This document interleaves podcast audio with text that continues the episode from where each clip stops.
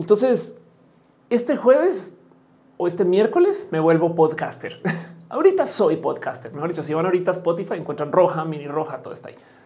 Pero a partir del miércoles voy a comenzar a publicar un show donde yo soy la presentadora eh, de una cosa que viene con una plataforma de podcast que me contrataron para hacer, que le tengo mucho, mucho, mucho cariño porque ya me vieron tuitear de eso. El, este, estas grabaciones con gente invitada y, con cosas de temas súper clavados.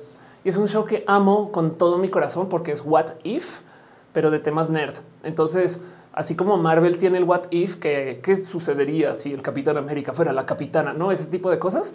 Aquí hacemos What If nerdo, nerdísimo, como qué sucedería si, si Colosio no explico. Y entonces no lo tomamos en serio, pero hay unas cosas así como bien entretenidas de posicionamientos y demás. Y la gente invitada está bien cool. Em, va a estar muy nerd, va a estar muy clavado y comienza este miércoles. Entonces ahora eso haré aparte de roja. No es Canvas, no es roja, es otra cosa nueva. No es mío. Estoy invitada, soy presentadora, pero esperemos que de aquí a los próximos años siga yo ahí siendo la host. No igual y nos hacen así como un y ha sido reemplazada por yo no sé quién me reemplazaría. Em, ¿Quién me reemplazaría si, si, si, si Roja fuera el show de alguien más y alguien se tuviera que sentar aquí? Que, ¿quién, ¿quién, podría llevar esta silla? Em, Fernanda Guerra, no, porque no habla de temas tan nerd. Este. Ay, no sé. En fin. Em, pero bueno, el caso. Elisa Sonrisas podría ser, podría ser Elisa Sonrisas acá puesta. Sí, yo creo que sí. Una inteligencia artificial también me podría reemplazar. Exacto. Es más, yo no sé si soy una inteligencia artificial en este momento. Y por supuesto, como dice Ernesto, una clona. ¿Qué es lo que ha venido sucediendo? Porque ustedes creen que yo y esta persona que se ve ahí somos la misma persona. Déjenme decirles que no. Cat Power con mucha cafeína también puede reemplazar. Exacto. Eso es lo que va a suceder en el futuro de Roja. Espero que escuchen bien, espero que vean bien. Este show va a arrancar porque nos sentimos bien. Hagamos rojita. Gracias por venir.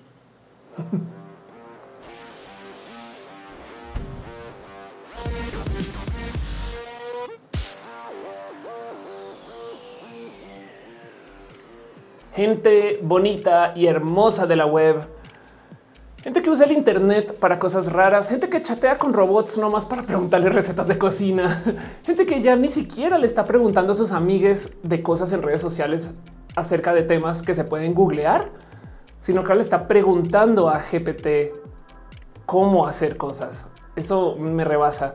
Sean ustedes bienvenidos a Roger Show que se hace desde mi casa, la otra, en una oficina en la Narvarte, un lugar hermoso que se llama Central Queer. Este show que se transmite desde aquí para ustedes y en vivo en youtube.com diagonal of course, twitch.tv diagonal of course, facebook.com diagonal of course y mi corazoncito diagonal su arroba. Gracias por pasar, gracias por estar acá y nomás me gustaría preguntarles a ustedes si pueden poner un tweet, un grito a la ventana, aventar una piedra a alguien con amor ojalá suave y controlar una piedra pequeña. O sea, no os estoy diciendo con ladrillo, no una piedra así hacia la ventana para decir ya arrancó roja. Aquí en este nuevo foro, justo preguntar a Place por qué tu set es tan, tan minimalista, porque para obtener muebles hay que tener una cosa más que se llama dinero. de lo cual he recibido un buen. No me estoy quejando. Yo, yo vivo muy bien de esto. Gracias a ustedes y gracias a la gente que está suscrita, que pasadita mañana pasadita por el quién se ha estado suscribiendo acá y el cómo y demás. Pero el tema es que no tengo el dinero al tiempo siempre. Entonces, em, literal, la mudanza eh, se cambió la compu de la transmisión. Em, eh, eh, tantas cosas que se pusieron y cuando llegué a montar el set, si era como de Ay, faltan cosas. Entonces opté por poner estos muebles en el Inter. Yo sé que tengo unas propuestas muy buenas. Nes, si estás por ahí, de paso busquen a Nes en Twitter o en Instagram. Es una persona bien chida, hace muebles. Eh, me han llegado propuestas hermosas, no más que todavía literal eh, no he podido como organizarme, pero en el Inter, como están estos aquí lentamente con el tiempo, yo voy poniendo más cosas. Esta florecita, cuando acabe este show, la quiero poner allá. No más que dije, me lo voy a poner hoy porque hoy es el 13 de febrero y esas cosas, pues, este, pues nada, se van acumulando. Mire, Jay, yo pensaba que eras rica. Yo también, pero vea, Alejandro dice ya le rezamos a las ardillas. Afortunadamente, las ardillas todavía no han encontrado este foro. Pero bueno, Chocolas dice siempre puedes usar sillas plegables de adorno. Eso es verdad. Para la gente que no sabe que estamos hablando, para los shows que se hacen aquí, porque también están preguntando que si Central Queer es un estudio, es una casa, es una casa que se usa como estudio Em, Wilber está hablando acerca de su sistema este, estomacal. Gracias por compartir. Em, Central Queer es una casa que se usa como estudio, pero también es foro, pero también es lugar de reunión. Y, si ustedes necesitan un espacio para hacer sus eventos, hablen con Bea Cravioto, quien se encarga de organizar todo esto, o conmigo y yo les reenvío con Bea Cravioto. Pero es un lugar que se renta o se ocupa o se usa para ese tipo de cosas. Muy hermoso, mucho cariño con este espacio. Y el tema es que los eventos a veces requieren de esas cosas que se llaman sillas. No saben lo difícil que es conseguir sillas, porque además, como a mí me da el orden en mi cabeza, tienen que ser iguales. Entonces, yo quiero sillas plegables específicas y lograr conseguir suficientes para tener gente sentada, por ejemplo, para mi show de stand up que ahora se hace acá. Ha sido un reto porque no todo el mundo tiene la cantidad de sillas que yo necesito y también de paso no es barato. O sea, si es barato, si fuera una persona muy pudiente, me explico, pues que em, eh, se ha trabajado. Ahí vamos, ahí vamos. Pero bueno, el caso dice J. Carlos, la bandera se ven algo tristes ahí. Eso es verdad. Yo las puse pensando son una camita de no sé que colgarlas formalmente igual y las pongo aquí. Yo no sé. Le voy dando forma con el tiempo de me chance. Tenemos todo un año. Mi misión es que para el final del año ya la estoy poniendo ahí. Si quiero poner acá las cosas que me dan orgullo en mi carrera. Por ejemplo, tengo un cubo de los premios Elliot.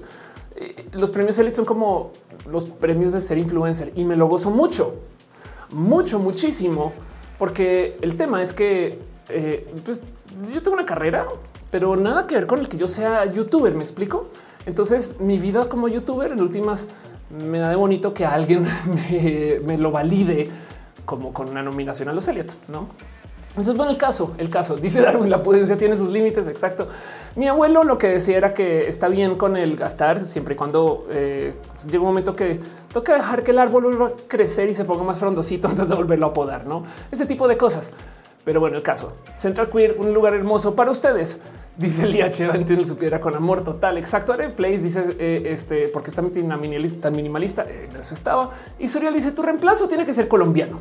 Yo, yo no podría con un rojo en slow mo. Eso es verdad. Tienes toda la razón. Pero bueno, Diana dice hola, tía Off. Hola.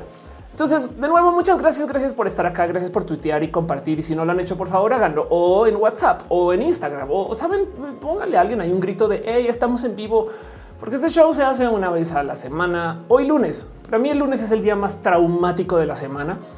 Antes solía ser muy, o sea, le tenía mucho amor al lunes, no así Monday Lover con todo. Y, luego me topé con que no sería chido que los lunes no sean tan así. Y por eso pasé roja aquí. La idea de reunirnos después de pasarlo bien el fin de semana y mal el lunes. Saben, hay trauma. No, entonces ahora estamos aquí. Pero bueno, Arnulfo dice se me está olvidando roja. No, que no se te olvide. Estamos en vivo en este instante. Morfina dice ya llegué. Muchas gracias. Yo quiero nomás tomarme 10, 3 o 50 o un año, no sé, un chingo de tiempo. Me quiero tomar los minutos necesarios, necesarios. Arnulfo pregunta que si son lunes de hotcakes. Exacto. Son lunes de rojo hotcakes pero no quiero tomar el tiempo necesario para darle las gracias a la gente chica que está suscrita al canal vía sus múltiples canales, que son varios. Desde el Patreon está Alex Sánchez Franco, Aflicta, Inis 13, Choc Cuevas de los Pepe y Trini P. Gracias, gracias por su eh, suscripción al Patreon. Em, de paso, voy a decir algo. Em, este, mes, o sea, febrero, eh, muy probablemente comience a hacer webinars sino en marzo, pero en febrero es posible que lo que haga es que haga unos de prueba o algo así que son los webinars, pues mis talleres y mis talleres eh, son material que yo uso eh, literal calidad de corporativo y demás este tipo de cosas. Y mm, yo no soy muy creyente con esto del pagar por contenidos, pero hay gente que me ha pedido que esos talleres sean cerrados. Entonces, no millones de vueltas a cómo hacerlo y quiero mm, investigar ¿no? el cómo se siente un poco. Y esos van a ser en línea totalmente. De hecho, hay unos presenciales. Ahorita me voy con ese tema. Hay unos presenciales y eso es una cosa completamente diferente. Como sea, esos webinars, si ustedes están en esta lista que yo leo, que no más por dejarlo en dicho, esta lista viene de Patreon y esta que viene es un sumado de toda la gente que está suscrita o en Facebook o en Twitch o en YouTube. ¿Cómo me suscribo en YouTube? No es follow al canal, es suscribirse. Me explico, hacerse member porque entonces me aparecen en esta lista. Esa es una lista que yo genero antes de cada show. Si ustedes están aquí, entonces eh, considérense con un descuento masivo para mis webinars en caso de que quieran llegar. Team moderación. Ustedes sepan que tienen acceso totalmente gratuito a todos mis webinars y materiales en general. ¿eh? Si algún día quieren llegar a mis streams, esas cosas, ahorita me voy con todo eso. Pero entonces en eso le quiero unas gracias a la gente chida que está suscrita. Eh, solo porque sí, porque agradezco mucho que apoyen. Un súper abrazo a 1998 GQ9, Sergio Quiroz, Ada González, Adribe Aflicta, Kiame 007, Ale Galván, Alejandra Valencia, Alejandro González, Ámbar Caramelo, Ana Virgen, Andrea Black, Andrés Felipe Hurtado Murillo, Andy Mejía, Antoine Rafael Pérez Villalobos, Alan Satzeitzel, Armando Bobsker, 93, Arnulfo García, Arthur de Baskerville, en el mercado Aurea Castillo, Cecilia Baeza, Birds, Hernández Bondru del Alba, Brenda Pérez Lindo, Capitán Carrera Negra, Carlos Como, Carlos Cravioto, Cecil Bruce, César Imperator, Chispa Death, Dale Caro, Daniel Vargas, Dani Fields, David Noob de los Pepe, te amamos también y familia, Don Lante, Donovan del Valle, Edgar Riego, Eduardo y Frank, esa rola, un podcast más, Fabián Gómez, Fabián 23 Ramos, Ferdinand AF. Fernando Cenas, Fernando 1975, Fabio Guadalupe, Palomares Hernández, Francisco Godín, ahora Susi, ahora, perdón, Jera, Grey Dragon, Gigi Monkey, Berra, MX, Gustavo González, Gustavo Rocha, Hanga, Factor, F. Arriola, Orla Dudo, Irene RN, ya de lo Jessica Mi, Jorge Díaz, Juan Carlos Luna, Julián Galo 6, K2218, R. Katsakri, Leonard Labra, Bula, Lucy Fly, LD, Modelo, Marcelo Lilian, Base de Luz Arquía, Luis Samudio, Luz 07, Luz Ahorita Art, Mafet Kama, Daniel Álvarez, Main del Rey, Mariana Rom Galvez, Maricar Monroy, Master Fixer, CL, Mavira Morales, Mazatina Armenta, Mejía, Mike Lugo, Minerva López, Mace, Wiz 02, Montserrat, Morato, Mos Cristal, Munt, representamos y Karina, Mu, Basa, Nadia Shontop, Nartina Artu, Yusef, Naz Rosada, Néstor Maldonado, Newsmake, Noemí Ávila, Lora, Adrenalina, Noraneco, Solone, Pamela Gutiérrez, Paulina, Si Perruno, HT, Queremos, Amite, Queremos, Perruno, Pollo, Rico, Pollo, Pondinora, Profesor Jesús Vallejo, Rafael Ilustra, René Alberto Tegamina, Catarrene Rana, Ro Hernández Sanda Bella, CBB 75 C0507, Sofaguión bajo 9 de Crisis 14, un polinomio, Valentina, Valentina con sal y limón, Ventus, Ominis Art, Meme Hillert, Wisdom Harris, Jimena Méndez y Sankoku 666. Gracias por ser parte de Team, quien se suscribió a este canal, ese tipo de cosas. A usted, Aragones, si ganas de comer algo dulce, si tienes por ahí chance de conseguir arequipe, puedes ir. Mientras aquí yo tomo el famoso sorbito. Pero bueno, Facu pregunta cómo estoy. Estoy muy bien. Me veo bien. Pregunta María Sánchez. Buenas noches. Saludos del sur de la Ciudad de México. Muchas gracias. Dice Killer Queen. ¿Practicas la pronunciación de los nombres cuando haces la lista o es rap en tiempo real? Es súper en tiempo real. Lo que sí es verdad es que practico mucho lectura en tiempo real, o sea, declamación, presentación, millones de temas de esos que este, dirías eh, por qué se estudia esto de este tipo de aplicaciones, no? Pero bueno, entonces, si este show se suele, ¿qué quiero decir? Lo planeamos alrededor de la disposición de las ardillas de que nos dejaran transmitir. ¿Por qué? ¿Qué son las ardillas? Eh, había ardillas que literal mordían los cables. Esto es una historia que no es inventada. Si pasó una vez, se cayó el Internet y estuvo caído como una semana y medio porque unas ardillas se comieron el cable. Entonces le damos las gracias. Las ardillas ahorita no saben dónde estamos. Y entonces así es lo que pasa. Rafael dice: Se te ve el cabello morado porque lo es. no más que las puntitas. Entonces, eso también pasó. Pero bueno, sí, justo. Y hablando de mi eh, eh, corte de, lesbiana furiosa, estuve hecha lesbiana furiosa el fin de semana, literal. Yo misma me corté el cabello y, pues aquí estamos. ¿Qué más le vamos a hacer? Pero bueno, José, José muy este, ¿qué estás preguntando? Eh, que si alguien sabe. pero bueno, Morfina dice: Ya le avisé a mi novio que entre. Qué chido. Joao Pérez le gusta el álbum de Amy Winehouse. Muchas gracias. Es un regalo súper especial que me dieron y lo guardo ahí. María, ¿se vas a hablar de los ovnis que arriban Alaska? Claro que sí. Y otro tipo de cosas. Y pues bueno, justo em, antes de arrancar formalmente con esto de la promoción desvergonzada y las cosas que suceden, quisiera también dar las gracias a la gente chida que está en Team Moderación. ¿Por qué? Porque estamos en vivo en varios canales y hay gente que viene a moderar eso, saben? Entonces quiero nomás darle las gracias a ustedes. Monserrat Morato dice no tengo putería para hacerme algo así en la cabeza. Me tomó mucho tiempo, mucho tiempo. O sea, me senté y casi que horas con el espejo, calma, paz y hasta que y yo todavía creo que no la tiene bien, ¿eh? pero no pasa nada porque el cabello crece y ese tipo de cosas. Y Belina dice la ronda de historias es para allá o nos esperamos. Vamos a irle platicando a lo largo de la transmisión. Entonces, si quieres poner en el chat, vamos a hablar un poquito acerca de historias de, amores y así. Y quiero hablar del amor en particular. Cada año hago esto por motivos y azares de la vida. Creo que van tres años que Roja cae en febrero 13 o febrero 14. Después así, Monserrat dice el cabello crece, las orejas no. Está la razón. MMX dice siempre te escucho en podcast. Muchas gracias, muchas, muchas gracias.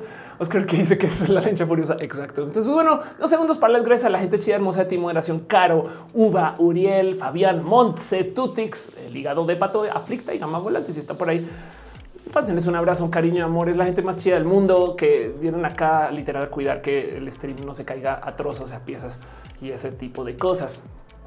Pero bueno, de paso, yo siempre les pregunto acerca de qué quisieran que mencione o qué quisieran que presente y me dicen todo tipo de cosas raras. El de pato me dice habla de Twitter, pero dice ya, ya casi, ya viene pronto, ahorita. La palabra favorita de la persona community manager es pronto. Entonces, eso me dice acerca de cuando vuelven los streams. Por favor, que vuelvan ya. Pero si no ponen internet de follow a twitter.com diagonal hígado de pato. Gracias por tus cariños y tus amores y esas cosas. También no puedo ponerla, no la puedo poner porque eh, como está en Spotify hay temas de derechos de autor, pero sepan que Caro Dale Caro tiene una rola que está en Spotify y en YouTube la pueden escuchar también. Entonces eh, denle follow o escuchen, denle play, vayan, búsquenla y, sepan que esto apoya Caro también. Me explico, no, no más que la escuchen. Aquí está Chill and Out y es algo que está ahí ya publicado. No la puedo poner yo porque cada que subes algo a estas plataformas tiene como de facto protección de derechos de autor.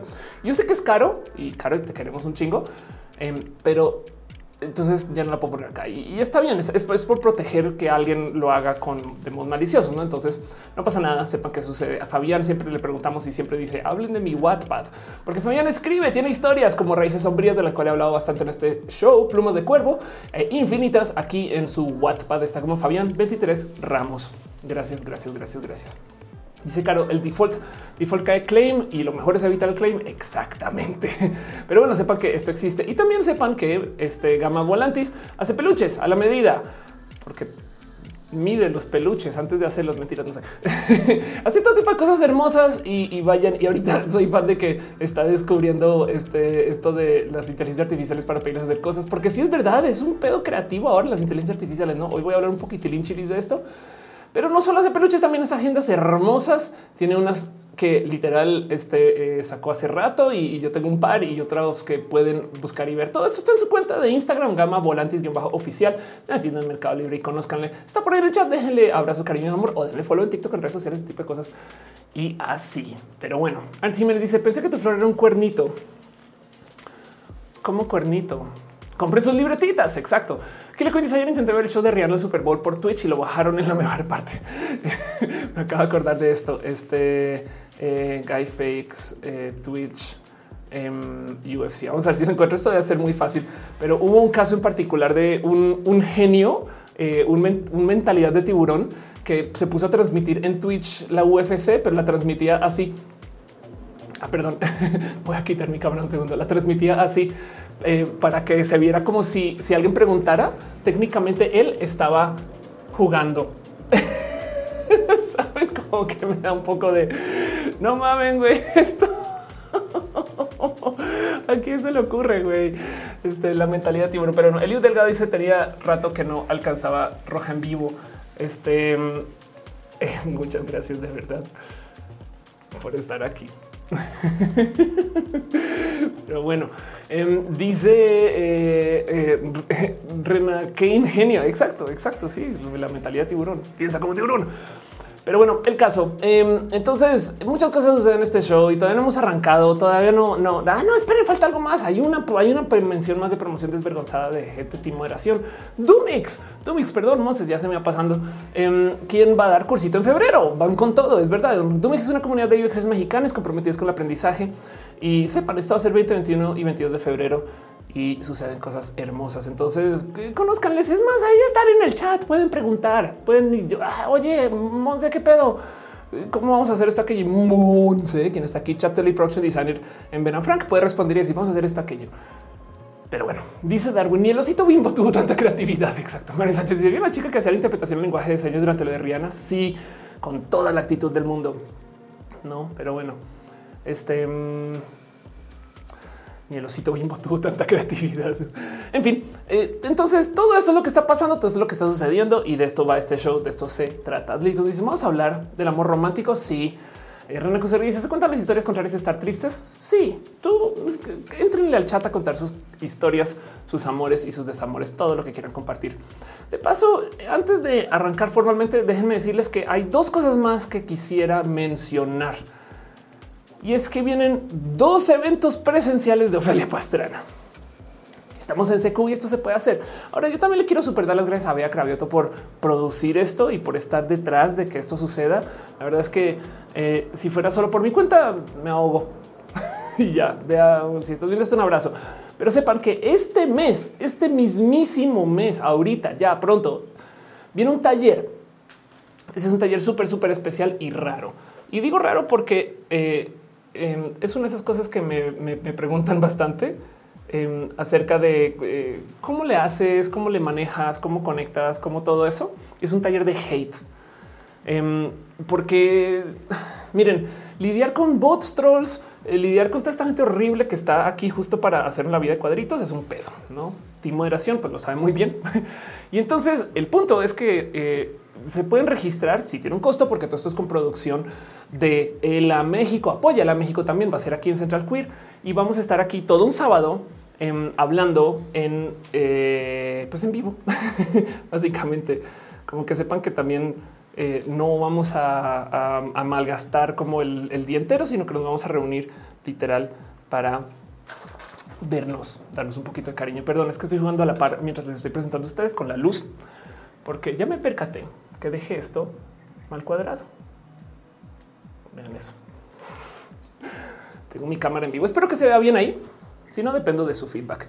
Dice Fabián, ¿sirve para tolerar Twitter? Sí. Dice Grilliman, eh, hoy no habrá lavado de platos, el lavaplatos está enfermo, ándale. Aldi, dice que tener tan interesante, exacto. Y es que son cosas que yo he hablado aquí en roja. Eso sí, lo quiero dejar en dicho. Son cosas que yo he presentado aquí, que yo he hablado aquí, pero es que les voy a decir algo. Hay motivos detrás del hate. Hay modos para llevar el hate.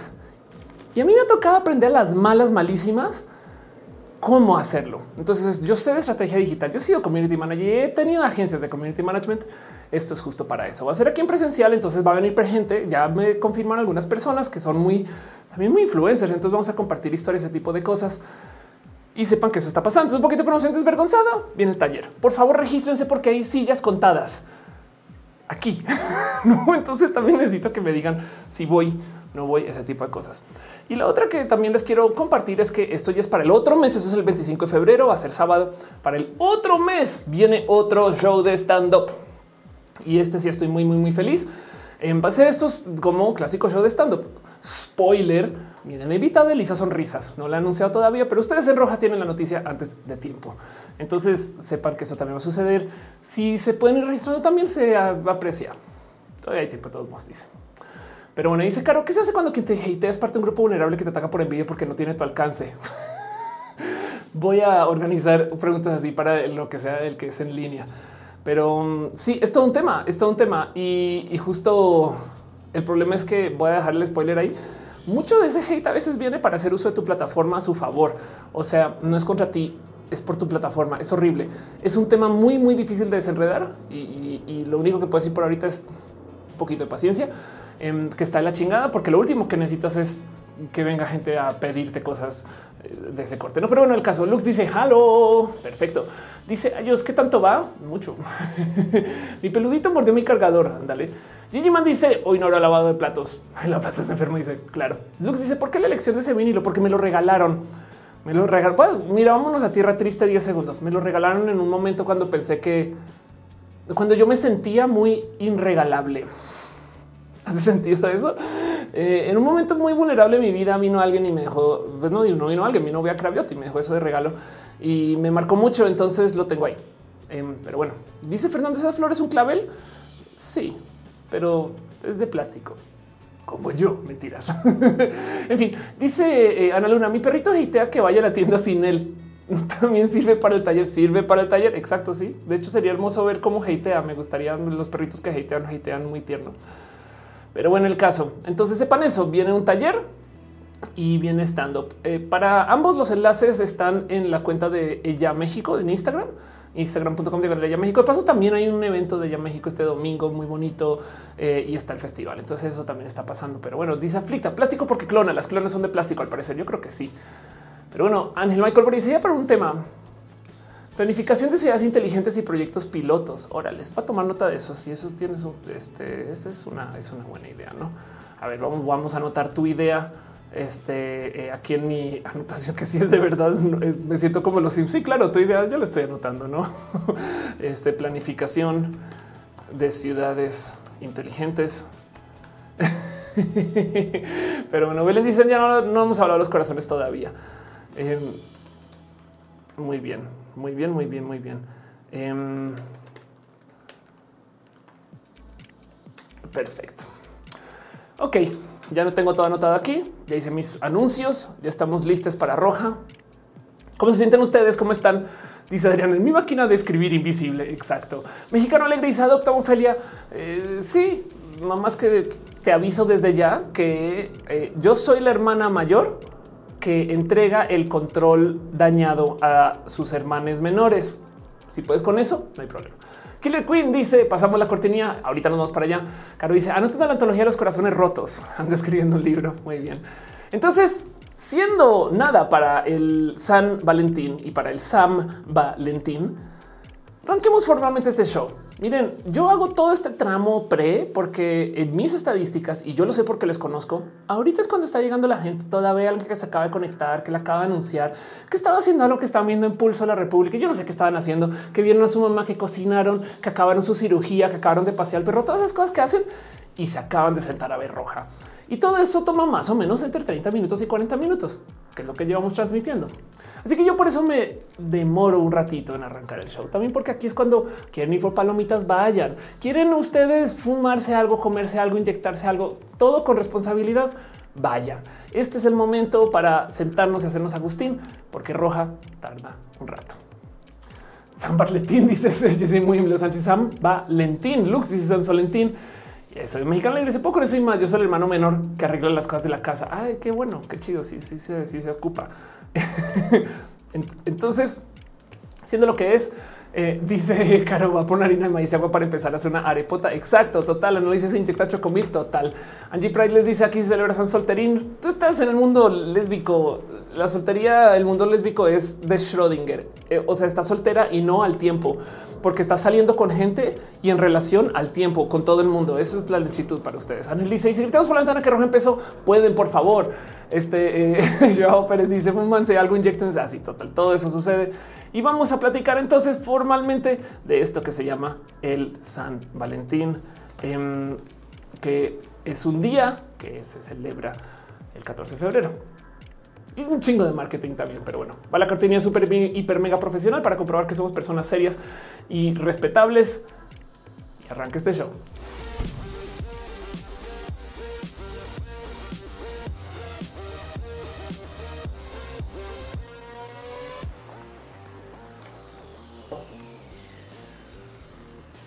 Créanlo o no, San Valentín no es en todos lados. De hecho, en Colombia existe una cosa que es el Día del Amor y la Amistad, que es por allá en que como creo que noviembre. Y el San Valentín, entonces es como cuando te dicen Halloween, ah, esa cosa que hacen los gringos. Em, pero ahí donde lo ven, San Valentín o simplemente el día San Valentín es una festividad de origen católico que se celebra el 14 de febrero, conmemoración de las buenas obras realizadas por San Valentín de Roma, relacionadas con el concepto universal del amor y la afectividad. Se originó por la Iglesia Católica como contrapeso a las festividades paganas que se realiza el Imperio Romano. Una de las primeras fiestas que, significa la expansión del cristianismo, la boda de la eufrasia romana. Es el día de los enamorados o el día del amor y la amistad. Ya ven. Entonces, si les gusta San Valentín es porque son súper religiosos y van a la iglesia y rezan todos los domingos con su familia. Es lo que está diciendo esto. Pero bueno, dice Renan que yo cumplí mi primer año casado con la esposa. Ay, qué chido. Lo celebramos con sushi, pero qué horror. Anda, Rena dice que no, que ah, perdón, ok, que no tuvimos a, ya un A-word este, y a ella le agarró disforia. A me hizo terminar descubriendo que se puede tener útero sin parecerlo. Oh, qué complejo todo eso que dices. Fernando dice la soltera de Schrödinger, la nueva novela de Ofelia Pastrana, así total. Y dice Marlene, eh, eh, hola, hola, Tamara Sandino dice el 19 de septiembre es el día del amor y la amistad. Gracias, gracias. Perdón, no es en noviembre, es en septiembre. Em, ya ven que yo no amo ni amisto pero el caso. Entonces, el día de San Valentín es un día súper raro y complejo y yo honestamente nunca sé cómo llevarlo. Em, llevo varios años de no celebrarlo chido, pero sí, pero no. Hay todo lo que quieran en heridas complejas, em, porque justo le he puesto mucho peso a muchas expectativas en muchos San Valentines en mi vida. Y bien me dijo alguien en algunos, eh, en algún momento, cuando tuve el corazón muy roto, me dijo: Mira, Ofelia, la decepción está en la expectativa. y es entonces la verdad es que ese tipo de cosas se metieron en la cabeza. Entonces, ¿qué sucede? Yo le dedico roja a platicar acerca del tema del amor en estas fechas porque hay mucho de lo cual hay que hablar. Entonces, nomás voy a dejar el disclaimer. No soy experta. esto no es mi tema. Yo no soy psicóloga. Yo soy una morra nerd que estudia temas nerd y que en últimas me clavo con estas cosas porque me gusta analizarlos. Fíjense que hay muchos rubros de nuestra vida que ahora que tenemos información, el Internet y un chingo de investigación, se puede desmenuzar mucho. Entonces, este es un chiste transfóbico lo que voy a decir. Tápense las orejas si no quieren escucharlo. Pero está este cuento de cómo los géneros son como las torres gemelas. De paso, un chiste horrible, ¿no? De que antes había dos y ahora son complejo. Es complejo hablar de eso. Em, la verdad es que hablar del tema de género se volvió complejo porque, ojo, porque aprendimos mucho del tema del género. Me explico. O sea, en estos años sabemos mucho más y entonces podemos analizar millones de cosas, verlo. Ah, ya entiendo. Claro, gente no binaria, muchas cosas que igual medio se sabían en los noventas, pero hoy en día es de no mames, que parece chiste bien que podemos decir lo mismo acerca del Internet. No, el Internet en los noventas no se hablaba, hoy en día sí mucho porque sabemos más en cámaras, no? La gente no compraba cámaras eh, y ahora hay todo tipo de cámaras. Besitos, Eli, que estás por acá. Que dice Wally. Elia dice que la excepción está en la expectativa. Anda, Rena dice yo, mi esposa, mañana no vamos a celebrar nada. Ok, no pasa nada. Sí, voy a que me discapacidad. Qué bueno. pues bueno, en temas de el amor, también hay que hablar de eso porque ahora tenemos y sabemos de millones de matices. Y entonces una de las cosas de lo que hablé el año pasado, literal, viendo mis guiones y estas cosas, Em, es que se platica ahora mucho del poliamor. Y por hacer un resumen, aunque ahorita lo repaso más completo, el poliamor para muchas personas, como nos enseñaron que el amor se trata acerca de la posesión de una persona literal, entonces el poliamor se entiende un poco como vamos a hacer algo para tener muchas parejas, que no es necesariamente real. Poli significa muchas, pero no, no, no está diciendo muchas parejas dice, está diciendo muchos amores, lo cual quiere decir que el análisis del poliamor puede incluir sus amigues. Una de las cosas propuestas en el poliamor, por ejemplo, es que si tú tienes amistades que no son amistades con las que te estás acostando, con la cual hay una forma de intercambio sexual literal, esas personas también se merecen responsabilidad afectiva. Y entonces es muy normal para algunas personas considerar que cuando entras en relación te olvidas de tu familia, de tus amigas y el poliamor dicen no, todavía son vínculos y es gente con la que tienes eh, varias formas de enlazar y conectarte. Entonces deberíamos de platicar acerca de eso por dejar ahí un ejemplo random, ¿no? Y entonces también se pueden tener modos diferentes de amor a muchas, de amar a muchas personas y de llevar el amor. Entonces eso también es parte del poliamor, muchos amores, ¿no? No necesariamente quiere decir muchas parejas, que es muy diferente. Y entonces, y esto se habló, lo hablé el año pasado, lo voy a volver a hablar ahorita. También ahora estoy sumida, clavada y enredada en esto de los afectos y entonces quiero hablar de eso también. Y mientras tanto, si quieren, les invito a que si quieren compartir sus historias de amores o desamores en el chat, déjenmelo saber, se les va a leer. El hígado de pata está diciendo, Oli, Oli, nadie dice los cerdos son capitalistas. Wow. Exacto. Ángel dice un tiempo que creía que el poliamor era un amor a los policías. Eso también puede ser, no? Entonces, pues bueno, de nuevo, este nomás quiero dejar ahí dicho que la naturaleza no es monógama y nos hacen creer que sí. Hay todo tipo de historias acerca de que la biología y demás. Y les voy a dejar algo sobre la mesa para que consideren. Em, la misión de la educación religiosa, o sea, la misión literal de la iglesia es procrear. O sea, la iglesia existe dentro de muchas, o sea, yo sé que hay mucho más que esto, pero como que su misión base, su misión visión incluye el eh, perpetuar la especie hacia el futuro. Me explico que los seres humanos existamos ahorita y en seis mil años. Y uno de los modos en los cuales se logra perpetuar la especie es casi casi que obligando a la gente a coger. No nos pueden obligar a coger, pero no es tan difícil meternos en una mentalidad de que tenemos que tener parejas que procreen. Y al parecer, según cómo se planearon estas estructuras, el mejor modo en el cual esto se puede garantizar es teniendo parejas monógamas que de paso tienen que ser heterosexuales. O sea, con la ciencia del ayer, las parejas homosexuales o lesbomaternales o, o parejas trans, no, en fin, técnicamente no reproducen y entonces ahora son una amenaza literal. Y si lo piensan bajo esa misma lógica, es que la gente trans amenaza el sistema porque lo que dicen es a ver cómo van a procrear literal, no ese tipo de cosas.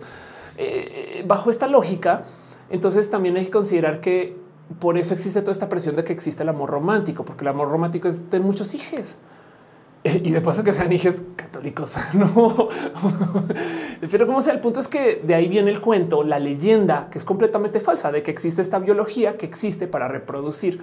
Si desmenuzamos todo el discurso antiderechos trans, técnicamente lo que nos están obligando es a ser personas que nos reproducimos y eso lo esconden en decir la biología. Me explico como que dicen que es como si la biología existiera explícitamente para que fuéramos máquinas de reproducción, que no lo somos.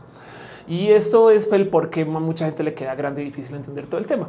Entonces lo dejo ahí también porque de paso la naturaleza no es monógama. O sea, eso es algo que, se nos dice y se nos eh, mete así como por entre las narices. No se supone que pues sí, que debería existir naturaleza, pero la verdad, verdad, verdad, el cuento es que eh, hay un sinfín de situaciones, momentos, posiciones, animales, existencias, diseños y, biología que no es monógama. Punto. De hecho, chequen esto: solamente el 9% de las especies eh, eh, mamíferas son monógamas y entre primates solo el 29%. Y es que es muy fácil hablar acerca de cómo, por supuesto que entendemos que la gente es no monógama, punto, porque existen conceptos como la casa chica no, que si usted no viene a México, nunca han escuchado esto. La casa chica en esencia es el tener otra familia entera. es algo muy mexicano, pero sucede en todos lados. Entonces es, muy normal que estos cuentos de hoy, cuando murió el abuelo, llegaron dos personas de otras familias, ese tipo de cosas. Y un poco de qué. Em, y, lo dejo ahí porque entonces parte de lo otro que se practica en el poliamor es el comunicar esto con palabras y terminología.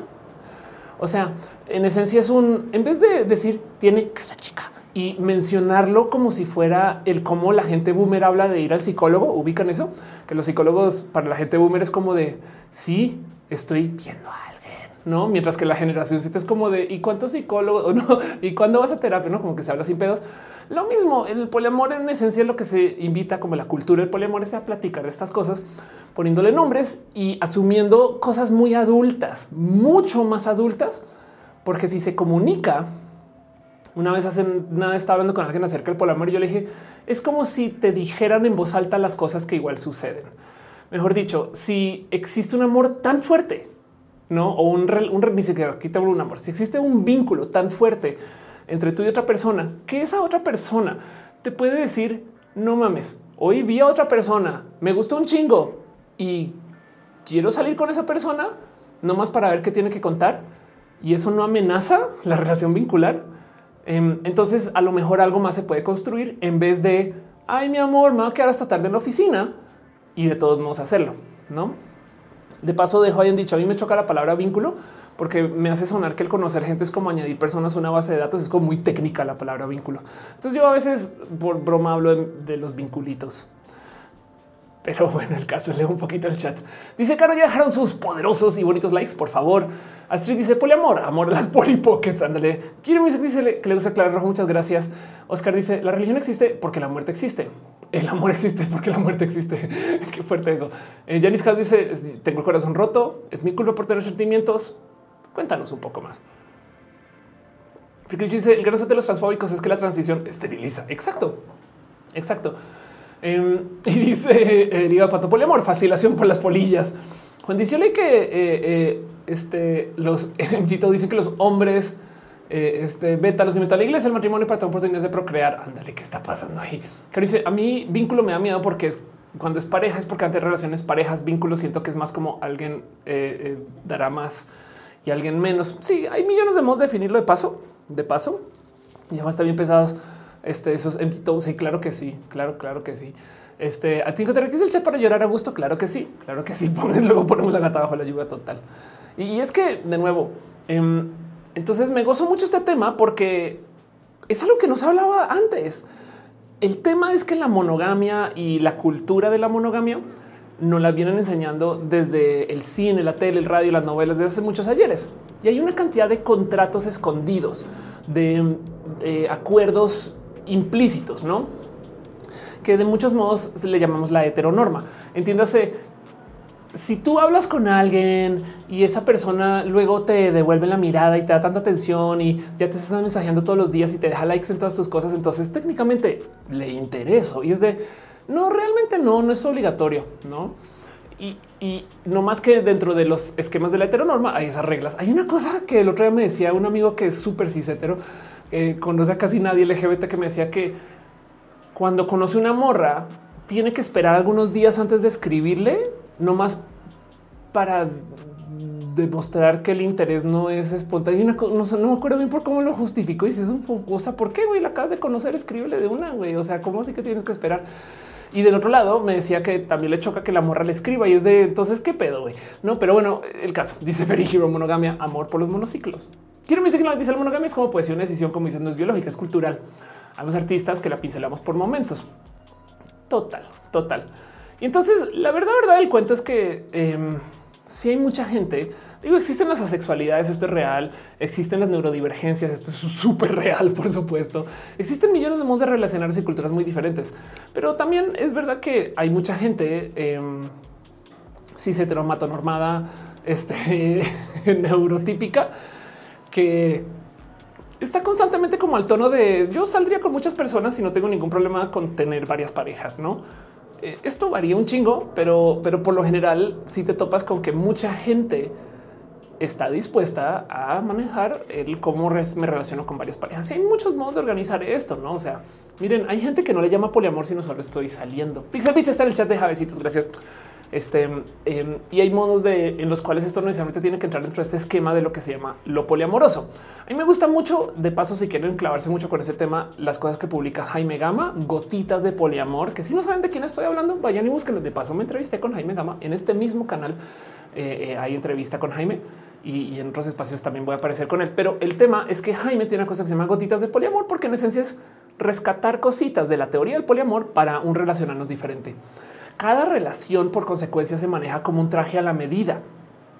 Cada quien negocia, platica cuáles son mis necesidades, cuáles son tus necesidades y cómo nos encontramos y cómo funcionamos. Y esto entonces hace que las cosas sean complejas porque el amor romántico es difícil, pero el amor negociado libremente es mucho más complejo. El año pasado di un ejemplo que a algunas personas capaz si no le cachan nomás porque no viven en el mundo de la tecnología, pero el poliamor es como instalar Linux. Güey mientras que todo lo demás son sistemas operativos privativos. Entonces, cuando instalas Linux, por si no lo saben, es un sistema operativo tipo Windows, pero hecho de tal modo que tú puedes modificar el código fuente del sistema operativo. ¿No te gusta cómo se ven las carpetas y quieres rediseñarlo? Puedes. Todo el código es abierto. Pero entonces, por consecuencia, hay cosas que tienes que estar negociando constantemente que en otros sistemas operativos es como eso ya se decidió y alguien lo decidió por ti. Eso, ¿no? Caro dice el amor con acuerdos es 10 mil veces más difícil. La cosa es saber respetar los acuerdos. Ándale. Pero Hero dice a mí me da mucha flor el juego del interés. Si le quieres escribir, le escribes. Exacto. Pixel pensé que ese el fondo. la, la, flor de vive sin drogas. no. O sea, me gusta mi mejor amiga desde hace varios años. Ya me tiene un par de ocasiones, pero como tenemos contacto muy frecuente, eh, no me pude extraer de lo que siento por ella, claro. Y, eso es todo un tema, Leo. Y de paso, nomás, este, eh, eh, también, por supuesto, que está presente esto del consenso no significa no. Entonces, mm, este, mantente al margen si te dijeron que te mantengas al margen, pero entiendo tu situación. Que le dice el poliamor es open source. Exacto, exacto. El poliamor en esencia es un set de reglas abiertas que mucha gente negocia. No todo el mundo entra. O sea, se puede ocupar las reglas del poliamor para vivir de modos monógamos. Sí eh, dice que piensas de la anarquía relacional es un modo en el cual se puede convivir y, la verdad es que mucha gente vive muy a gusto de anarquía relacional. Entonces es un juego súper entretenido. No siempre funciona, pero el encontrarle nombres de la vieja escuela a cosas que se proponen en el poliamor y de repente van a ver que hace mucho sentido. Por ejemplo, la anarquía relacional para algunas personas es lo que antes se llamaba ser free, no? O es lo que eh, algunas personas llaman el estoy saliendo con varias personas, no? Rubén pregunta que si estoy en poliamor, yo aplico el poliamor en mis relaciones. Ahorita estoy totalmente soltera. Em, estuve saliendo un ratito y ahorita ni siquiera sé en qué estoy. Entonces em, no sé bien cómo responder eso, pero, pero yo podría decir que sí estoy en poliamor. Yo creo que es un buen modo de decirlo. Um, dice el poliamor es open source. Anda, dice Capitán Garra Negra. Así es interesado. Qué triste que se mal visto ser directo en el amor. Anda. El tema es que también es mucho más útil el ser directos y directas y el poner enfrente estas cosas desde donde viene el, porque si nos sentamos a deconstruir por qué tengo esta necesidad, por qué necesito aquello, pues entonces vamos a encontrarnos con cosas raras y con compatibilidades e incompatibilidades. No, entonces dice, por supuesto, mantengo al margen siempre con ella. Qué bonito, qué chido. Em, este aflicta esta eh, que, pregunta Pixel Pizza acerca del de allá del ajolotito. Claro que sí. Un ajolotito hermoso se puede decir que vive sin drogas en el libro virtual. Claro. Luis Sánchez dice eh, me mantengo al margen y este dice em, eh, este Andrea Black, el poliamor nunca va a funcionar porque a la gente le gusta hacer, pero no que le hagan. Es que va, va de nuevo. Es que mucha gente insiste que el poliamor es un esquema para tener muchas parejas, no es más bien un modo de ver cómo podemos añadirle resolución al amor. ¿Saben también dónde pasó esto? En la ley de copyright. Voy a, alejarme durísimo de este tema, pero entonces em, hay una cosa que se llama Creative Commons. Ley de derechos de autor. Vamos a hacer una analogía larga y, pesada y compleja.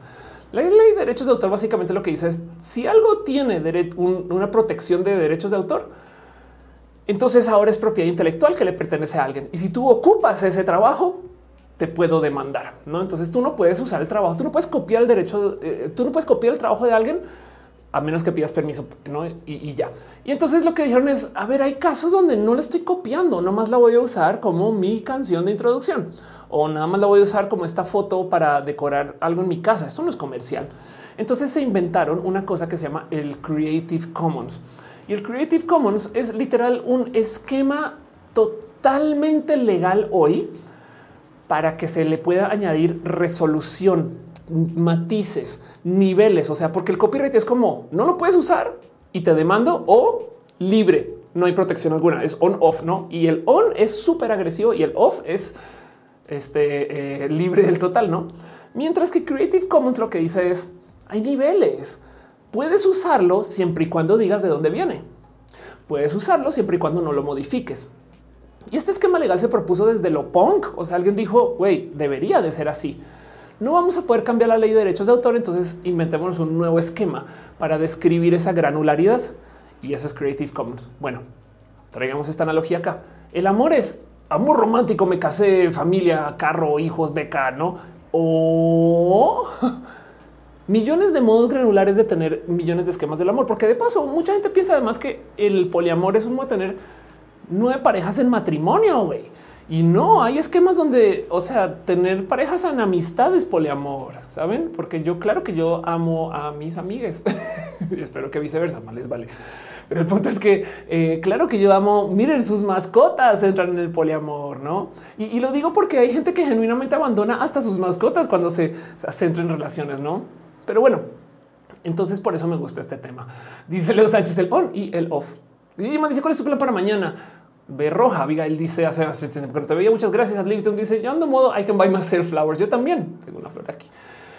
Pero bueno, Capitán Guerrero dice como que se enaltece el insinuarse hasta que eh, eh, alguien de los interesados sea no avienten. Todo eso son las lecturas monógamas clásicas, no? Eso es verdad. Ferry Hero dice la monogamia no existe, somos papás. Rubén dice, claro que es el poliamor porque te amamos, nos amas. Exacto, claro que sí. Andrea Black dice, por cierto, cambié mi nombre, André Conde. Me recuerdas que te sigo apoyando. Gracias que sí, claro que sí. Es que YouTube me dice Andrea Black. O sea, si la gente olvida que solo hay un tipo, no solo hay un tipo de amor, no? Claro. Sí, total. Es que además, si lo piensan, miren, ojo. Además, la monogamia si la aplicamos re mal según cómo se propone. Técnicamente, lo que nos gusta hacer, la cultura de hoy, es de ser personas serialmente monógamas. O sea, ya consideramos totalmente normal salir con alguien y luego más adelante cortar y salir con otra persona. Y que esas dos personas con las que salimos, mi exnovia y mi novia, se les declaró el amor en su momento. Eso se, se, presenta totalmente normal. En el amor, eso no, ni debería pasar. En el amor monógamo, tú amas a una persona de por vida y ya, no? Entonces ni siquiera aplica el amor monógamo a lo que técnicamente debería de hacer. Pero el caso Alejandro dice, el modo de apareamiento se inicia con dejar likes y los miércoles usamos rosa. Estefanía de Ángel dice, sí, también que mandó las mascotas. Sí, total. Alan Peralta dice, por favor, yo, mi papá me quiere llevar a París por mi cumpleaños. Wow. Eh, no se lo pueden negociar para después, tipo de, me lo guardas o algo así. O sea, asumo que no quieres ir por tu mensaje, no? Em, pero bueno, en fin, el caso es que eh, eso es un tema del cual quiero hablar ahorita y, hablemos un poco de eso. Y la otra cosa de la cual quiero platicar es los estilos de apego. Pero a ver, primero que todo, ¿por qué es tan difícil hablar del tema del amor? Les leo en el chat sus historias. Yo también les comparto unas mías, ¿no? Rubén dice, aquí van a perdonar lo homofóbico, pero yo entregué es un poema demasiado complicado. Ay, es que la banda LGBT ya estamos en el super ultra futuro, pero justo por eso es lo bueno, es lo que me gusta, Rubén, que es complejo.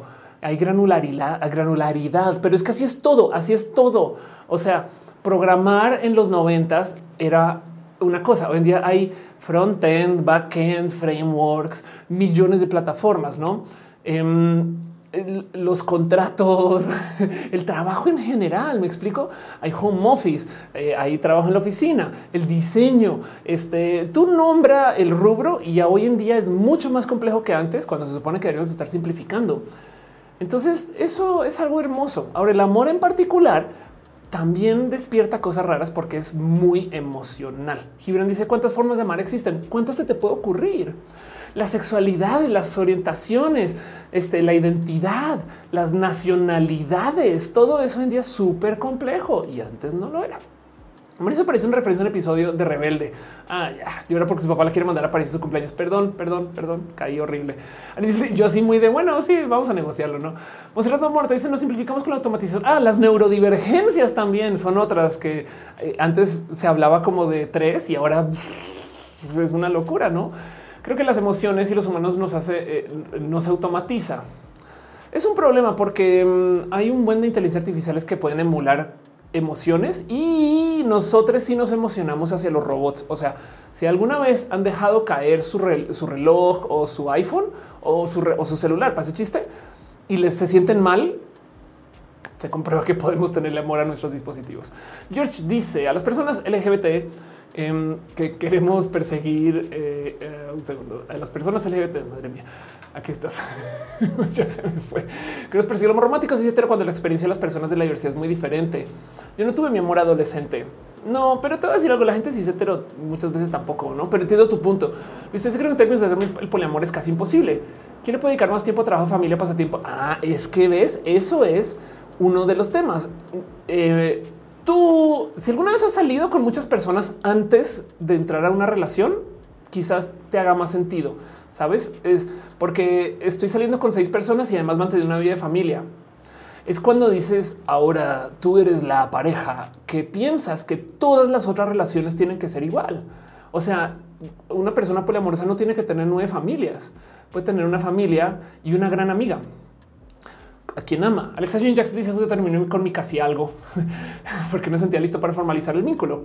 Bueno, y casi algo es una forma de formalizar, pero entiendo tu punto. No, los Sánchez de Her, apego digital, eh, Runder dice: Perdón, preguntarle contexto. Hoy no hablamos de cosas nerds como los UFOs. Ahorita después del tema normal. Sí, Caro dice neurodivergencias antes, esquizo bipolar. Neurodivergencias hoy existen neurotípicas total, pero cuando Tinder GPT, yo creo que es ya no más que no nos han dicho. Em, y este, dice mi suba, yo tenía una familia y un novio. Exacto. Ándale, ándale, total. Pero bueno, el punto es uno de los motivos por los cuales el amor es complejo es porque como es emocional, nuestro cuerpo responde de modos emocionales. O sea, hay cosas que nuestro cuerpo hace que tenemos que aprender a negociar. Y voy a hablar de modos neurotípicos. Entonces tengo un poquito de paciencia con esto digamos, hay una cosa que se le conoce en inglés como el trigger, ¿no? gatillos puede ser, de repente se dispara a la ansiedad, por ejemplo, ¿no? Hay eventos de nuestra vida que nuestro cuerpo reacciona de modos neuroquímicos. Entonces, si de repente se encuentran ustedes como medio actuando un poco sin control, puede ser emocional. Y de nuevo, esto es una reacción neurotípica, varían modos y también entre el espacio neurotípico, por supuesto, pero les digo cosas como tipo de si ven que una pareja le está hablando a alguien y eso hace que ustedes se les acelere el pensar, entonces ya tu cerebro está andando, o sea, estamos fuera de la zona racional. Y les voy a dar una lección que me dieron a mí en teatro. Cuando yo me subo a los escenarios, a mí se me acelera el pulso, me pongo a sudar y, simplemente siento que el tiempo pasa mucho más lento, curiosamente, ¿no? Supongo que estoy literal así pues, con la adrenalina encima. ¿Y qué pasa? Cuando tú estás cantando, tocando música o contando chistes en un stand up, si tu cerebro está neuroquímicamente acelerado con adrenalina o con los nervios, vas a llevar el tiempo diferente. De hecho, por eso yo a veces tengo metrónomo en el escenario, porque es lo mismo que porque estás nerviosa, llevas el tiempo diferente. Y un profe de teatro me dijo, tienes que aprender a hacer una de dos, Ofelia, porque tu cuerpo lo va a hacer siempre. Sí te va a dar nervios. Entonces no puedes ensayar en la regadera y subirte al escenario ignorando que tu cuerpo en la regadera está relajado y en el escenario está nervioso.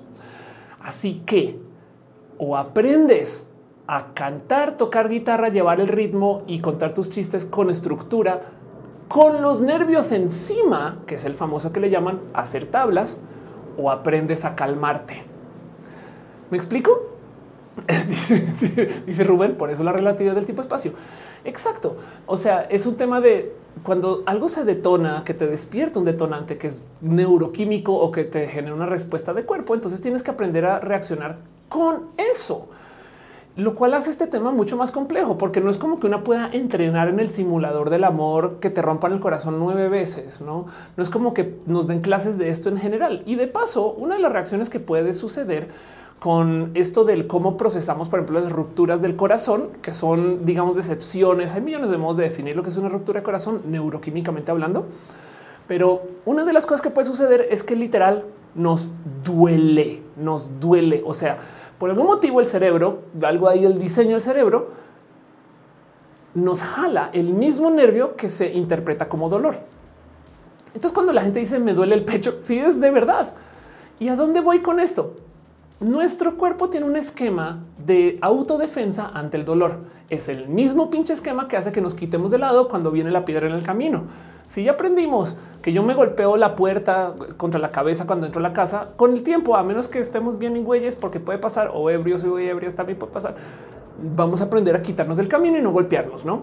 Y eso es algo que se vuelve, se entra ahí programa. Pues bueno, si suceden cosas en nuestra vida que nos causa dolor físico, aunque en este caso lo curioso es que es dolor físico simulado, pero creado por el cerebro, entonces es real. Entonces también aprendemos a prepararnos, no nos asusta. Y no solo porque no sepamos manejar situaciones, sino porque de verdad nuestro cerebro está pensando es que me va a doler, pero doler como si fuera un dolor totalmente real, aunque sea creado por el cerebro. Dice adlibítame el flow, pero eso el tiempo siempre ha sido interesante.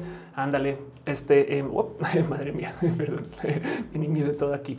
Este dice eh, en el chat, este Capitán Garrete, un abracito en forma de bits. Muchas gracias, muchas gracias. Sí, sí me avisó, nomás que no estoy asomándome todavía, pero gracias por tu cariño. Renan Cosar dice: Yo tengo mi esposa, nuestra mejor amiga, nuestra otra relación, porque está bien con nosotras. Sí, exacto. Ese tipo de cosas pasan y yo considero eso parte del poliamor. No sé que lo considero, es yo Guzmán dice gente que le gusta la monogamia. A mí personalmente no espacio con mi pareja, no ser exclusivos mientras seamos sinceros. Se siente asfixiante. Sí, cada una este, define cómo es su relación. Dice que le me terminaron por un audio de WhatsApp. Solo puedo decir perro maldito sin responsabilidad afectiva.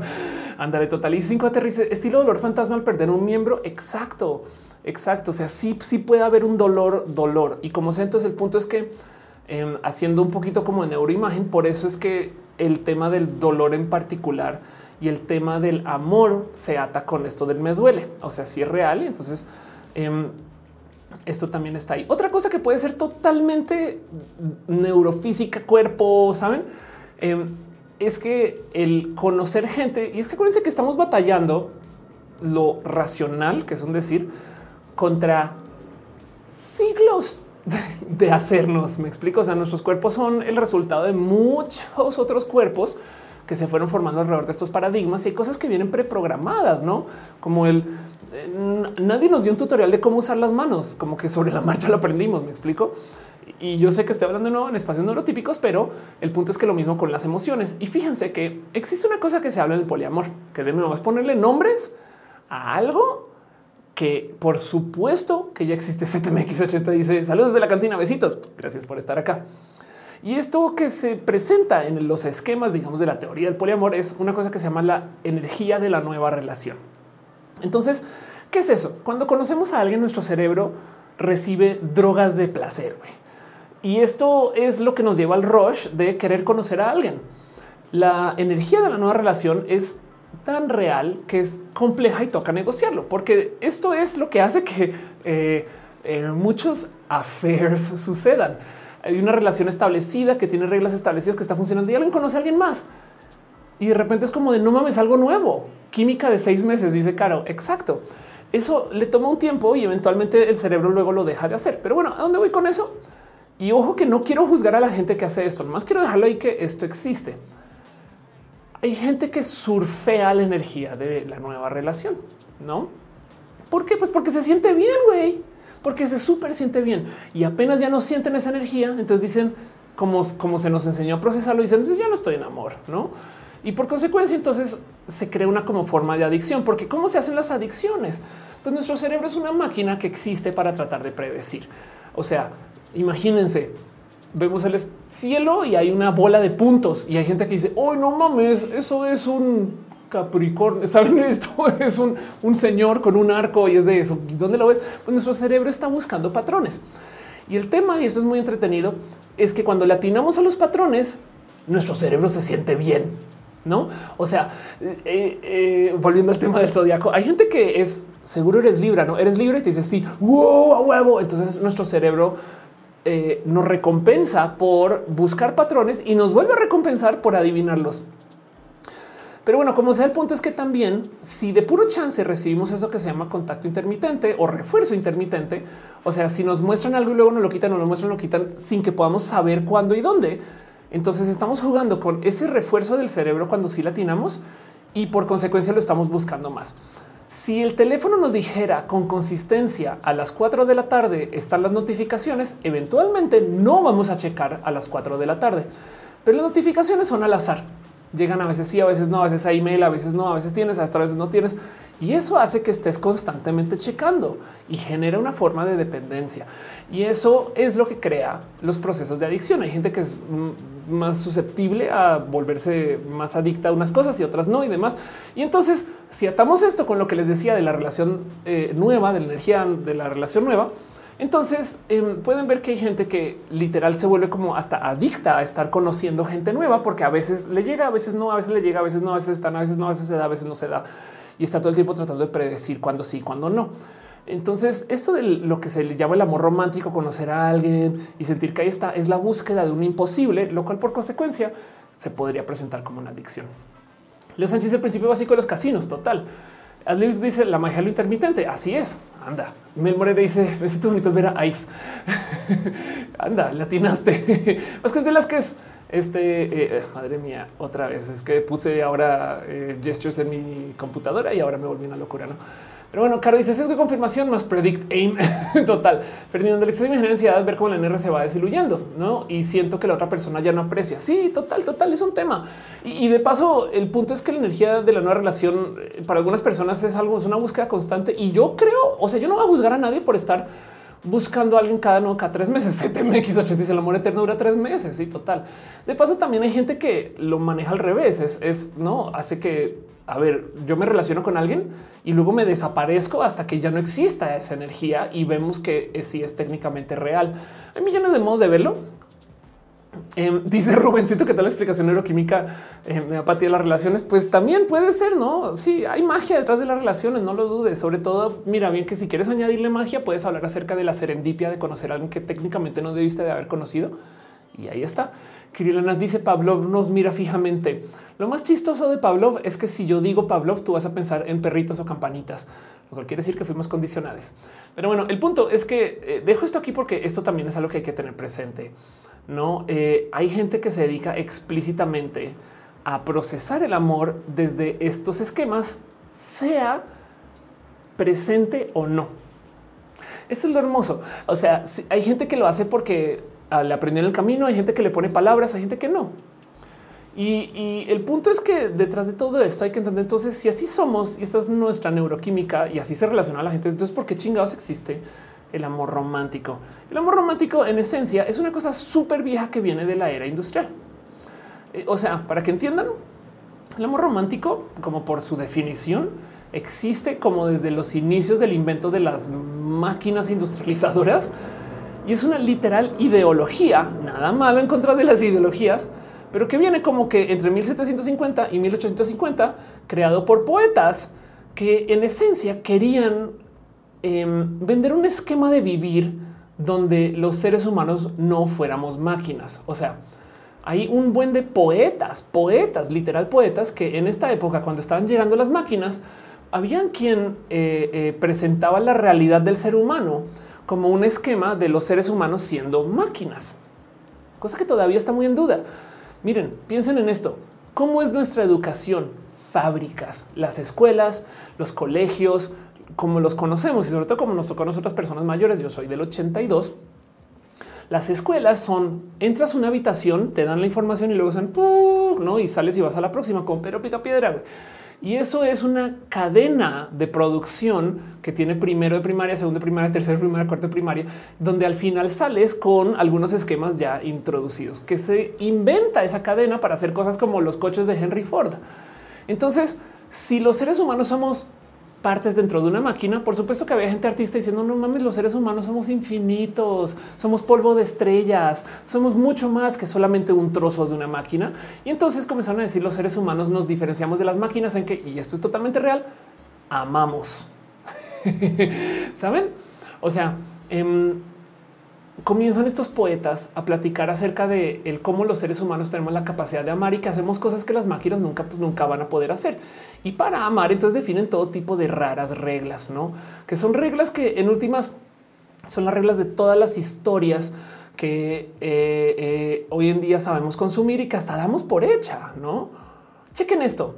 A ver, les a decir algo.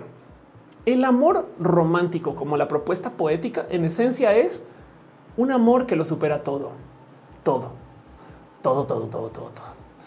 Entonces, si lo supera todo, tiene que haber un problema. Les voy a analizar la clásica historia lésbica de la gran mayoría del cine, a ver si alguna vez han visto esta película o cuántas veces la han visto. Entonces, existe una pareja que es un matrimonio heterosexual y la mujer es una mujer que a lo mejor acaba de llegar a un nuevo pueblo o se está entrando a su vida casada con su esposa, quien sí quiere mucho, si lo quiere, ya se ve con él todo el tiempo, a lo mejor algún día van a tener hijos. Pero de repente, una tarde, llega su amiga de la escuela, que es una lesbiana, pero nadie sabe. Y esa lesbiana llega, tiene cabello corto, llega en moto, es artista y es lo más interesante del mundo. Y ella vive al otro lado del río y desde ahí entonces la invita a que vaya a su casa y es súper sensual. O sea, su esposo es un güey chingón, pero esta morra no mames, güey. Y ella entonces, la esposa heterosexual, muy como de pueblo y siempre hecha para su matrimonio, se da cuenta que se enamora de su amiga lésbica, súper cool, artista que anda en moto, pero no puede estar con ella porque pues está casada y la vida, la vida le pide que se case y a una vida entera, no solo con su esposo. Y eventualmente, eventualmente a lo largo de esta historia, el imposible que es que se divorcie y se vaya con la artista sucede. Eso es el amor de verdad. No es eso todo, todo lo que nos presenta Hollywood. Y esto es exactamente lo que nos presentaban estos poetas de la vieja escuela. O sea, las reglas no descritas, pero sí descritas acerca de todos los personajes del amor romántico en el cine implican que algo imposible se tiene que superar. El amor tiene que ser imposible, me explico. O sea, y la idea siempre tiene que culminar con un matrimonio. La historia tiene que avanzar a los obstáculos que se crean y cómo se van superando esos obstáculos. Se considera romántico que se superen obstáculos. Amor, logré hacer esto a pesar de que estaba lloviendo y no tenía ingredientes y me tocó nadar 16 kilómetros para llegar acá. Eso es romántico, no? Em, yo solo pienso en ti, hay exclusividad. Eh, eh, saben como que hay tantas cosas detrás de esto que en últimas siempre concluyen con que una pareja se queda casada y feliz para siempre porque se aman, porque se comprobó por medio de repasar esas dificultades. ¿Qué tan lejos está esto de la realidad? Un chingo, un chingo. O sea, el amor es más bien una forma que pasa, podría ser una, hasta una decisión, ¿saben? Toca seguir construyéndolo con el tiempo. Vamos a seguir encontrándonos con problemas. Vamos a tener que negociar cosas. Hay muchas cosas más, solamente que él logre asesinar un dragón para llegar a ti. Y entonces, este tipo de historias, si bien medio las vivimos, nos meten en un esquema que nos dice que el amor romántico existe por este motivo. Y el poliamor lo que dice es, no mames, güey, hay millones más de modos de vivir así. ¿Saben? Eh, es que si lo piensan, estas reglas no las presentan porque eso es lo que hace el cine popular que nos gusta. Yo no estoy para nada en contra de esto. Yo quiero ver todas las Marvel hasta que ya no se haga Marvel. Me explico, pero, pero son reglas que hay que tener presentes. Miren, yo esto lo explico varias veces, pero por ejemplo, cosas que suceden en el cine estereotípicas que no son del amor. La policía llega al final. Cuando hay una escena de terror o de miedo, de pánico, estrés y ansiedad, para calmarnos, nos ponen a los policías. ¿Por qué? Porque la policía paga por eso. Literal están dejando varo para que el mensaje que se comunique bajita la mano es sí, pasó todo eso que es un mierdero, pero al final llegaron los policías. Uf, puedes descansar en paz porque llegaron los policías, ¿no? esto también sucede con el cómo nos cuentan las, historias de los aprendizajes de superhéroes, el famoso camino del héroe, esas cosas, ¿no? ¿Cuántas pelis? Chequen esto. Esto todavía sigue pasando en Marvel. ¿eh? Marvel tiene dos tropos que rehusan un chingo. Uno es Mismo set de poderes buenos contra malos. Esperemos que en el multiverso esto ahora por fin se acabe. Pero ¿cuántas Iron Man son el mismo poder, pero es el Iron Man bueno versus el Iron Man malo? Al Ant-Man bueno versus el Ant-Man malo. Y la diferencia es su set moral, literal. Y el otro tropo que rehusan mucho es que, y esto pasa no solo en Marvel, sino que te construyen una historia. Miren, hasta Pacific Rim, por ejemplo, es un ejemplo muy clásico. Te muestran gente que a lo largo de la historia se van formando de manos de que, pero cuando llega la gran batalla final, siempre te la construyen de tal modo que medio funcionan las cosas, están saliendo no, pero de repente, y sobre todo cuando hay como seis protagonistas al tiempo, a todos al tiempo les va mal. De repente todos al tiempo les va mal. Fíjense, ahí es cuando sabes ya se va a acabar la peli cuando de repente el que iba volando se quedó sin energía y el que iba llegando no le picó al botón y el que el que estaba aterrizado en el piso viendo de todo de repente se desmayó y, por fin lograron abrir la puerta que no podían abrir y como que tienes un momento de chale, güey, ya no pudieron, pero mágicamente una cosa cambia y ¡fum! te la devuelven, no? Y ahora entonces te emocionas un chingo. Y entonces em, eso sucede porque nos despierta este como sentimiento básico de wow, que ya se sabe que funciona. No es que al otro lado, si tú estás gastando 200 millones de dólares en hacer una película, más te vale hacer uso de estos tropos porque güey, no te arriesgues. Güey. En la vieja época las películas no sabían de esto. No es que no lo quisieran hacer. Bueno, había gente mucho más artista, por así decir, en sus propuestas.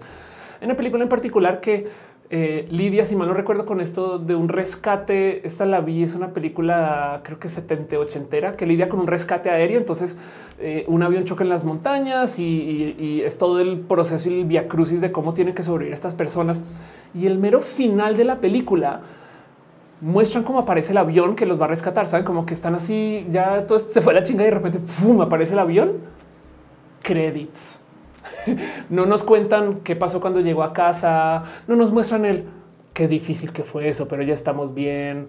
No ponen el no nada, aparece así. no es un helicóptero, pero aparece el helicóptero y es de rescatados. Güey, listo. No necesito saber nada más.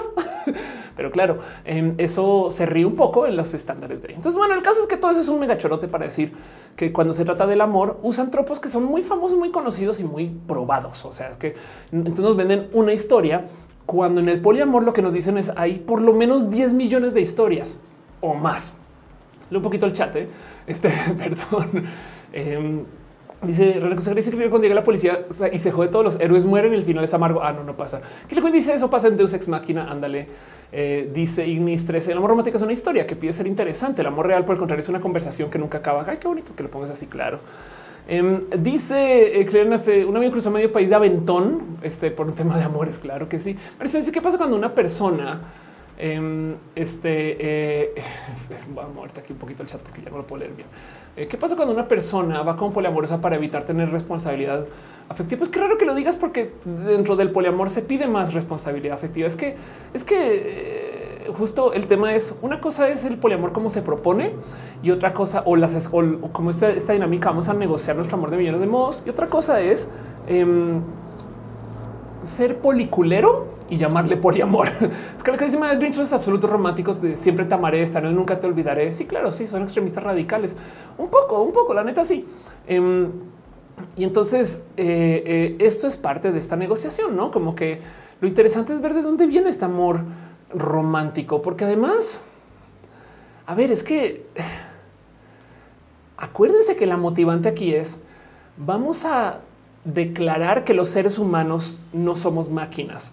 Entonces las reglas del romanticismo son las siguientes.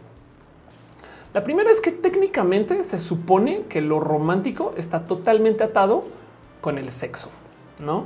O sea, la exclusividad sexual es real y entonces las uno, las asexualidades no existen eh, y, dos, em, se supone que demostramos el amor con el sexo. Entonces esto quiere decir que si tú tuviste contacto sexual con alguien, debe de existir amor que no es real. Punto. No, o sea, no, y al revés también, no? O sea, si amas a alguien, tiene que existir sexo que tampoco tiene que ser real. No, eh, eso, eso es un problema porque entonces esto es lo que rompe tanto estas negociaciones justo de eh, eh, quién, quién sí, quién no. Me explico como que solamente puedes compartir tu cuerpo con una persona y la verdad es que el cuerpo es una bestia animal y, se comparte de muchos modos, ¿no? Entonces hasta hay quien cela que alguien use juguetes sexuales, güey, ¿no? Porque es de... Qué raro eso, es de mi amor, yo soy tu juguete sexual, el único que puedes tener. Y es un poco de, yo creo que esto hay algo y que, ¿no? Pero aquí es donde se invalida la garantía para la disfunción del miocardio provocado por maltrato de abandono. Si nos cuenta la historia, puede que sí. Pero que Luis un conocido así me lo dijo que no se divorciaba porque no quería pagar pensión, así que se volvió poliamoroso o sea, le pone cuerno a la esposa.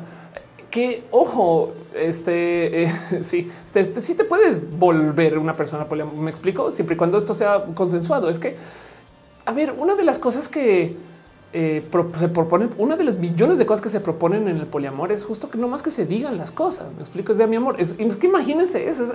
por eso es tan complejo, porque es un, es un, si te quiero, si, quiero salir con alguien más. Y, esto entonces, em, pues simplemente te digo, es más, te digo con quién y qué días y cómo para que sepas, no? No rompe la relación porque todavía siguen los acuerdos y se negocia otra vez. Alguien me dijo acerca del poliamor que es como ser notarios. Entonces te la pasas notarizando todo y renegociando ese contrato cada nada. Y yo creo que eso es más sano. Es más, bien que les puedo decir algo. Las relaciones monógamas en las que yo he estado han durado nada a comparación de mis amigues poliamorosos que le están jugando al poliamor. Me explico. CTMX80 dice como en Blade Runner, cuando Rachel dice que no le permitía a su esposo tener el póster de otra chica, era una replicante, pero con la herencia humana. Ándale, ándale, total. Marisa dice cómo saber cuando lo que se busca es el policulere. Sí, pues es que justo eh, es el tema de los acuerdos rotos y ojo que todavía se puede romper un acuerdo sin romper la relación. O sea, somos seres humanos y rompemos acuerdos todo el día. Nos volamos el semáforo, no cumplimos el contrato a cabalidad hasta con clientes que nos están pagando un chingo, saben? Entonces el tema ahí es que está en el cariño, en la adultez, en las repercusiones, el cómo se hace. Yo, por ejemplo, he estado en relaciones donde eh, si a propósito hemos probado modos diferentes de negociar las cosas y lo que sí les puedo decir es desde que yo convivo con esto de los poliamores, de la existencia de, porque no necesariamente quiere decir que sea poliamorosa. Es que, es que, miren, poligamia, que es tener muchos matrimonios y poliamor es muy diferente. Relación abierta es muy diferente a poliamor. ¿no? Y dentro del poliamor se puede ser una persona monógama, ¿saben? Dice al todo es comunicación asertiva. Exacto. Dentro de estos esquemas, entonces, claro que se pueden renegociar millones de modos de vivirlo. Y desde que yo comencé con esto, yo solía ser una persona que yo le llamo esto de corazón el carrusel conoce a alguien, sale con alguien, se enamora de alguien, eh, tiene una pareja súper este, comprometida dentro de los espacios monógamos y dejo de hablar con mis amistades, con mis gatos, con mi familia. Solamente me vuelvo básicamente esa persona dos. Em, y luego eh, corto con esa persona y nunca vuelvo a hablar ni con esa persona, ni con sus amigas, ni con su familia, ni con nada. Casi que hasta me voy del país de la ciudad, me cambio el nombre y transiciono. A lo mejor por eso fue. Pero el punto es que Luego voy y vuelvo a hacer eso con alguien más y vuelvo a hacer eso con alguien más y vuelvo a hacer eso con alguien más. Y entonces hay un grupo de gente con la que no me he vuelto a hablar ni ver ni saber nada. Desde que entré en estos esquemas de la negociación adulta, he hecho cosas súper complejas. Em, una en particular que comparto, espero eh, no violando eh, este, un acuerdo con nadie, eh, porque nunca pedí permiso para compartir, pero em, alguien con quien una pareja estaba saliendo Luego yo fui a conocer a esa persona. Me explico. Es como entonces como es como dentro de la monogamía. Esto sería como amor. Eh, sí, te puse el cuerno con tal persona. Ah, bueno, quiero conocerla. Saben, no más que en este caso no era un espacio monógamo, un espacio poliamoroso y conocer a esa persona me ha sido muy sano y, saber de todo lo que está pasando también ha sido difícil, complejo, pero yo sé. Y entonces esto es todo un tema que yo creo que ha sido para bien en últimas y me ha llevado a no dejar de hablar con gente pero eso no necesariamente tiene que ser la historia de nadie. Estos son mis negociaciones, no? Luis muy estoy un poco pensando que Ophelia está sirviendo bailar. No, es que dicen como eso los celos por pets. A eso también pasa, no? Sí, claro que sí. Yo quiero ser March. Qué cagado dice Sandra. Este, dice Sandra, hace poco escuché el término ambiamoroso. Ándale, total. Sí, total, total, total. Pero dice Federico, no quiero, quiero ser March. Este, eh, y entonces, eh, ¿a dónde voy con todo esto? Cosas que suceden que tenemos que yo creo que deconstruir. Por lo menos no quiere decir que esto quiere decir que ahora todo toca hacerlo así, no más que la deconstrucción sirve para tener respuestas al por qué hacemos cosas. O sea, tipo de quiere decir que ahora toca salir con muchas personas y no ser mono. No, quiere decir que tenemos que saber por qué lo estamos haciendo del modo hegemónico. Saben? Es como un sí, quiero ser una persona monógama por porque eh, X eh, manejo mi ansiedad así dentro de esa monogamia de un modo que conozco. No puede ser. Eh, eso voy. Como que hay algo ahí de, no necesariamente quiere decir que cuestionate, cuestionate tu sexualidad. No quiere decir que ya nunca vas a ser una persona heterosexual, sino es un ah, no, es que me la cuestioné y la respuesta que tengo es esta. Ese tipo de cosas. Dice Alejandro que en la casa de Polly. Em, pero, pero por ejemplo, entonces acuerdos y cosas que suceden dentro del romanticismo. Em, si se supone que los nexos son amorosos, entonces el romanticismo prioriza los sentimientos por encima de lo racional. Te tienes que sentir en amor, lo cual en esencia rompe con el que las cosas se dialoguen porque las emociones no son racionales bajo esta definición, no?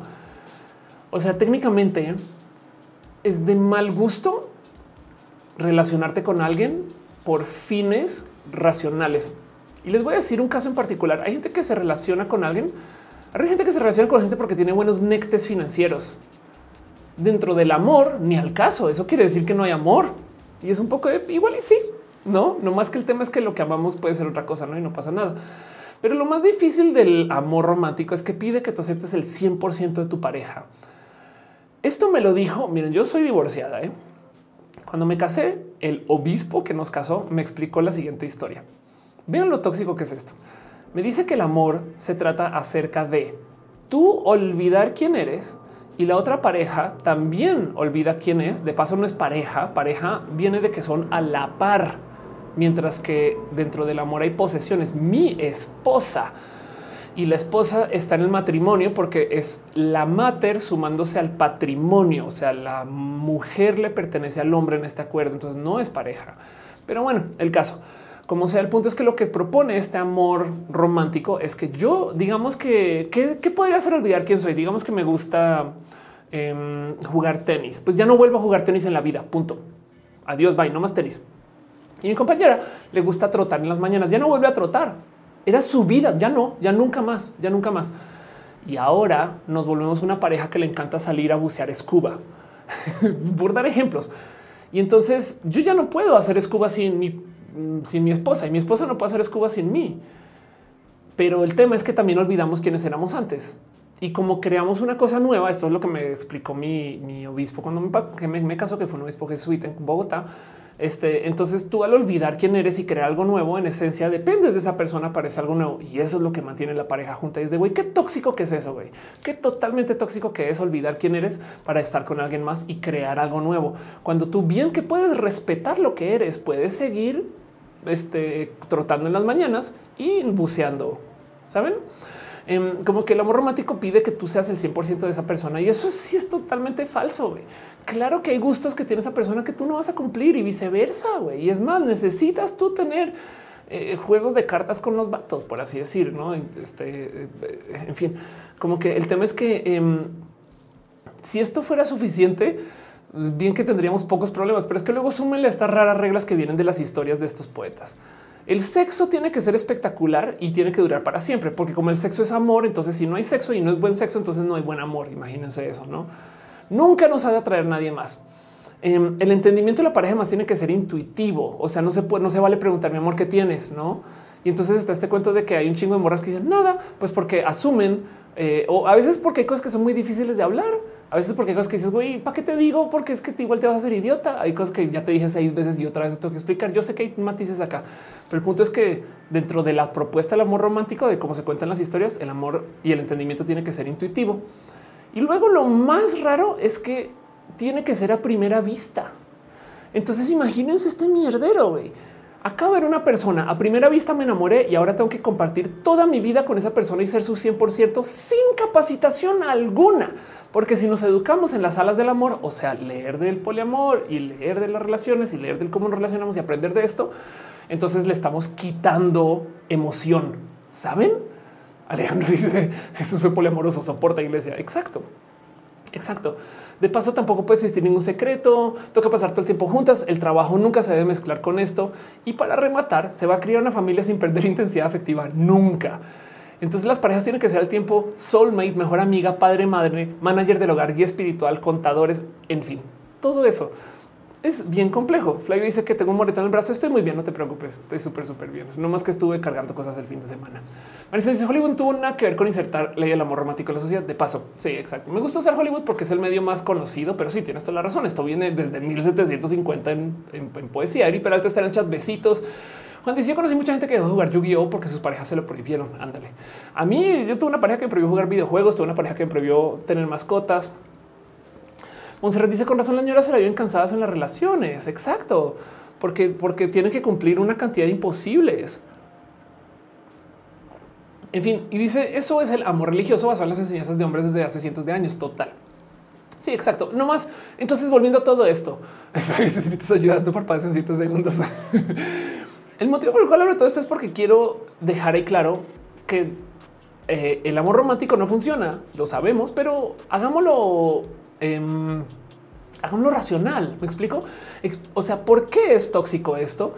Sobre todo lo más difícil es porque lo que más nos cuesta del tema del relacionarnos de modos enteramente y 100% monógamos, aparte de la propiedad, que eso ya por sí está roto, güey, no es que nos pide que abandonemos nuestra identidad y eso es problemático porque tú no puedes ser la respuesta perfecta a la media naranja de alguien más y peor a modos intuitivos y peor de por vida.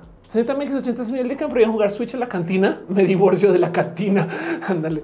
Em, de paso, si no ubican que es la cantina, googleen, chequen la MX80. No sé qué dejar enlaces si, se puede, no? Dice Freaklish, yo tengo una pareja que me prohíbe ser trans. Lo siento, lo siento mucho y es todo un tema eso. Pero es que imagínense que se les prohíbe a ustedes ser personas mexicanas con tal de poder estar con alguien. Esto es roto. Em, además, porque en últimas, en el peor de los casos, igual la gente no va a estar toda nuestra vida si es un hecho que tenemos, o sea, si no estamos secretos, pero, pero el punto es que el motivo por el cual nos cuestionamos el amor y demás es por esto. Y es que vamos a ir a hablar de una cosa más que aprendí yo este año. Yo no sabía casi nada de esto. Y es que metiéndole desastre eh, este, organizacional a todo esto, no solo es el tema de que nuestro cuerpo reacciona de modos neuroquímicos y que tenemos modos en el cual eh, nuestro cuerpo tiene emociones y las emociones pide que busquemos algunas cosas y genera adicción y la energía en una relación y todo eso, sino que también existen cosas em, que se llaman los estilos de apego. Los estilos de apego son una cosa que parece casi que zodiaco. Saben así de tú tienes este tipo porque así vas a ser de por vida, porque así te criaron, así te hicieron y así serás. Cuando la verdad es que esto es más bien el cómo nuestro cuerpo aprende a reaccionar a cosas Em, o cómo nuestro cerebro aprende que se debe de relacionar según cómo nos criamos. Y no necesariamente es culpa de nuestras familias, no es culpa de nuestros entornos. De hecho, se puede cambiar de estilos de apego, sí. Pero si usted nunca habían escuchado esto, o si sí, tengan un poquito de paciencia.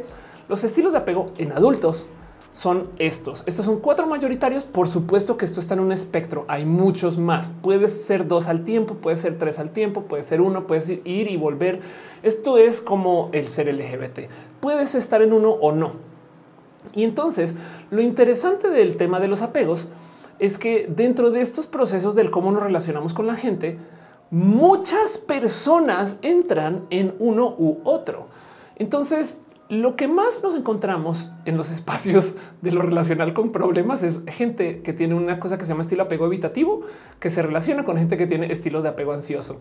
Y esto es más bien muy estereotípico, no es la norma, pero por ejemplo, depende del estudio que vean, más del 25% de la gente suele reportar que maneja apegos evitativos. Entonces, ¿qué pasa?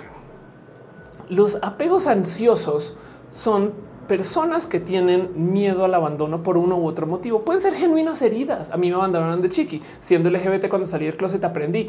Mi padre no estuvo, mi madre no estuvo. Yo aprendí a cuidarme por mi propia cuenta. En fin, no. Y entonces la gente ansiosa básicamente es quien le genera ansiedad, la soledad. Esto no es un global estándar, no más que mucha gente que es ansiosa, no? Ah, de paso, dice Jorge, va, no se queden con la idea de que son cierto tipo de apego total, exacto. Y no se queden con la idea de que su pareja tiene cierto tipo de apego. Ya voy con eso, tienes, pero tienes toda la razón. Esto hay que hablarlo mucho. Y entonces la gente que tiene apego ansioso no deja ir una relación. Del otro lado, la gente que tiene apego evitativo eh, se le suele siempre tirar aquí la basura. No es como ser este escorpio, no así de que eres escorpio, es lo peor que hay, no? Pero la gente que tiene apego evitativo o que se maneja con, apegos generalmente evitativos, porque no tienen que tener, no tienen que serlo, simplemente a veces se, presenta es gente que encuentra su seguridad en la soledad. Me explico.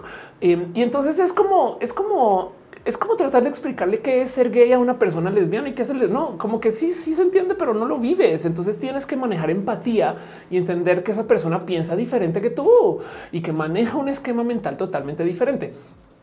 La gente que tiene apego habitativo, por lo general, digamos, ve a su pareja una vez a la semana y luego en la total soledad no tiene ningún problema con encontrar su fortaleza, entender que su pareja pues, está por ahí haciendo sus cosas, teniendo su vida y luego simplemente llegarán y se verán otra vez la otra semana. No por decir, no dice Obi Juan, evitativo con ascendente en ansioso, luna en desorganizado total. Mientras que una persona ansiosa ve a su pareja una vez a la semana y luego se desapareció. ¿Y de qué estará haciendo? ¿Por qué? ¿Dónde estará? ¿Dónde habrá ido? ¿Por qué no me contesta? ¿Por qué no? Como que la gente evitativa se le suele entender que se van de la relación, no?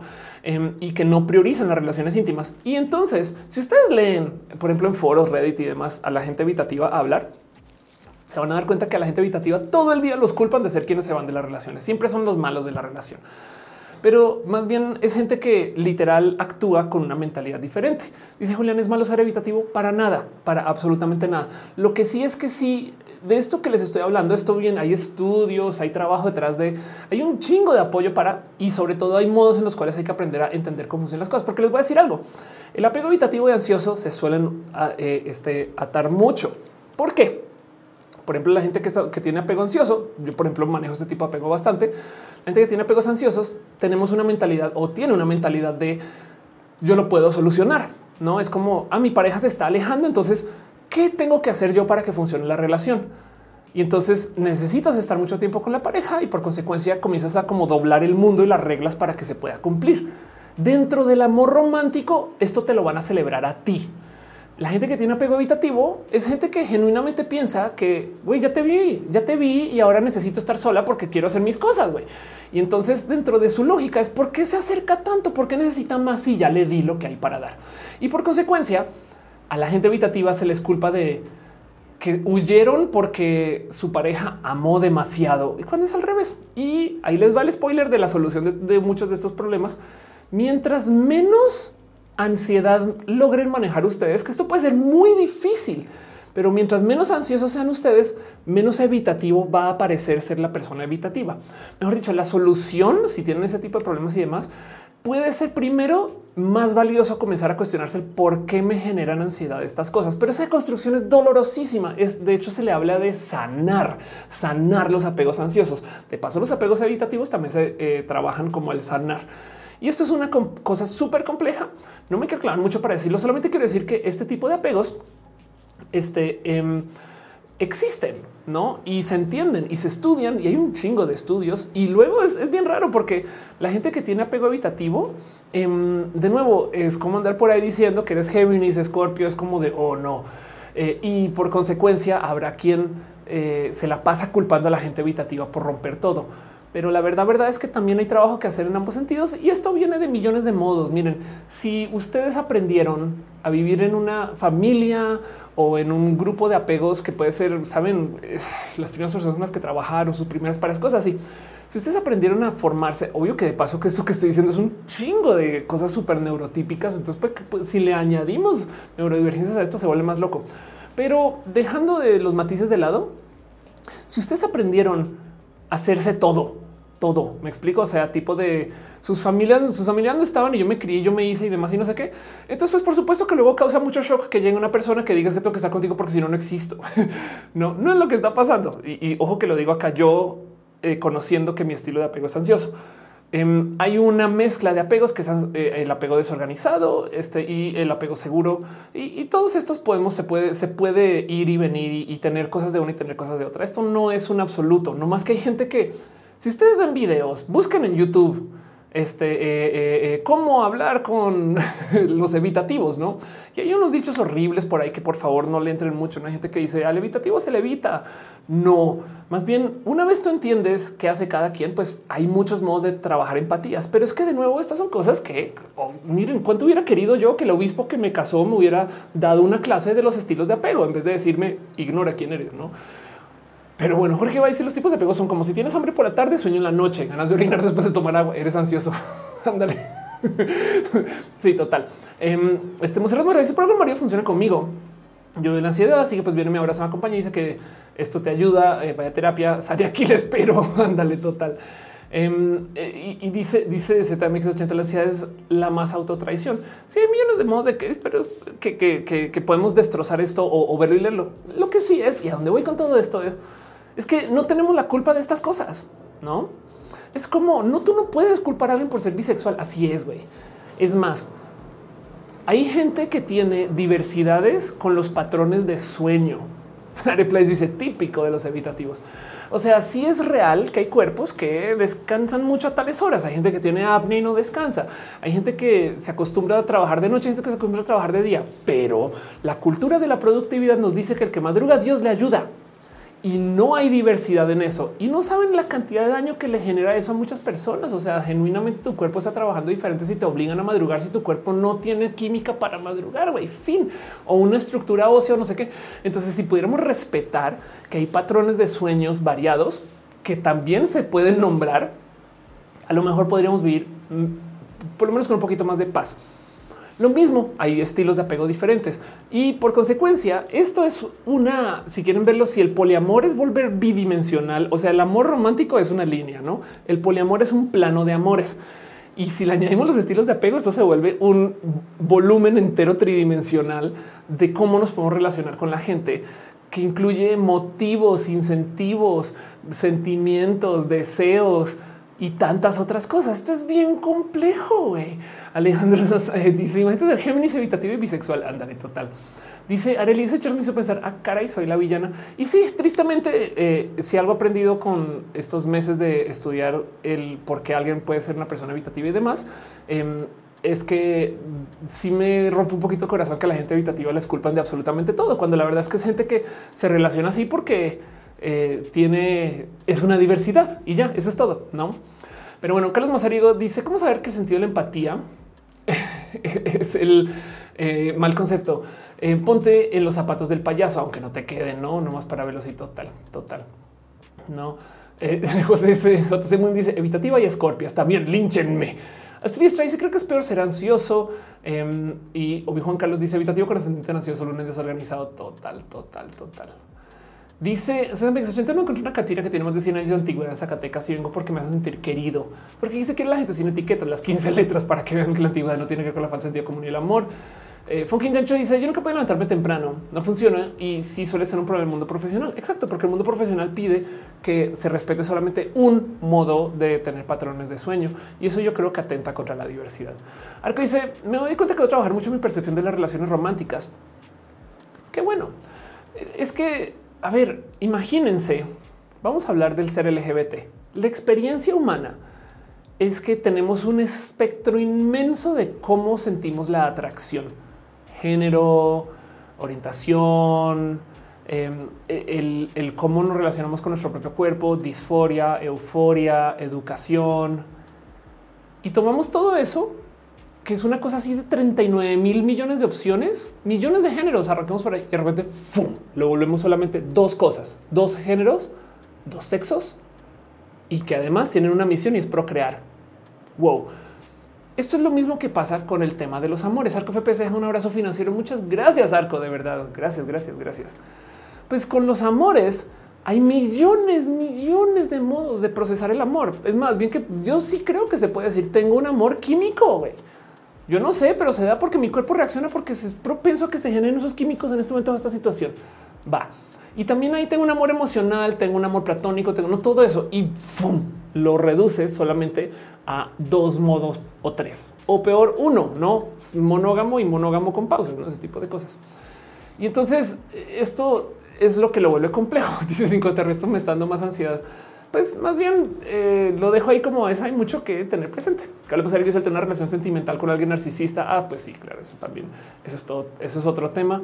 Em, pero bueno, de paso, sí, muchas gracias a toda la gente que está en sus abrazos financieros, eh, porque yo, eh, Arco, Eliud, gracias.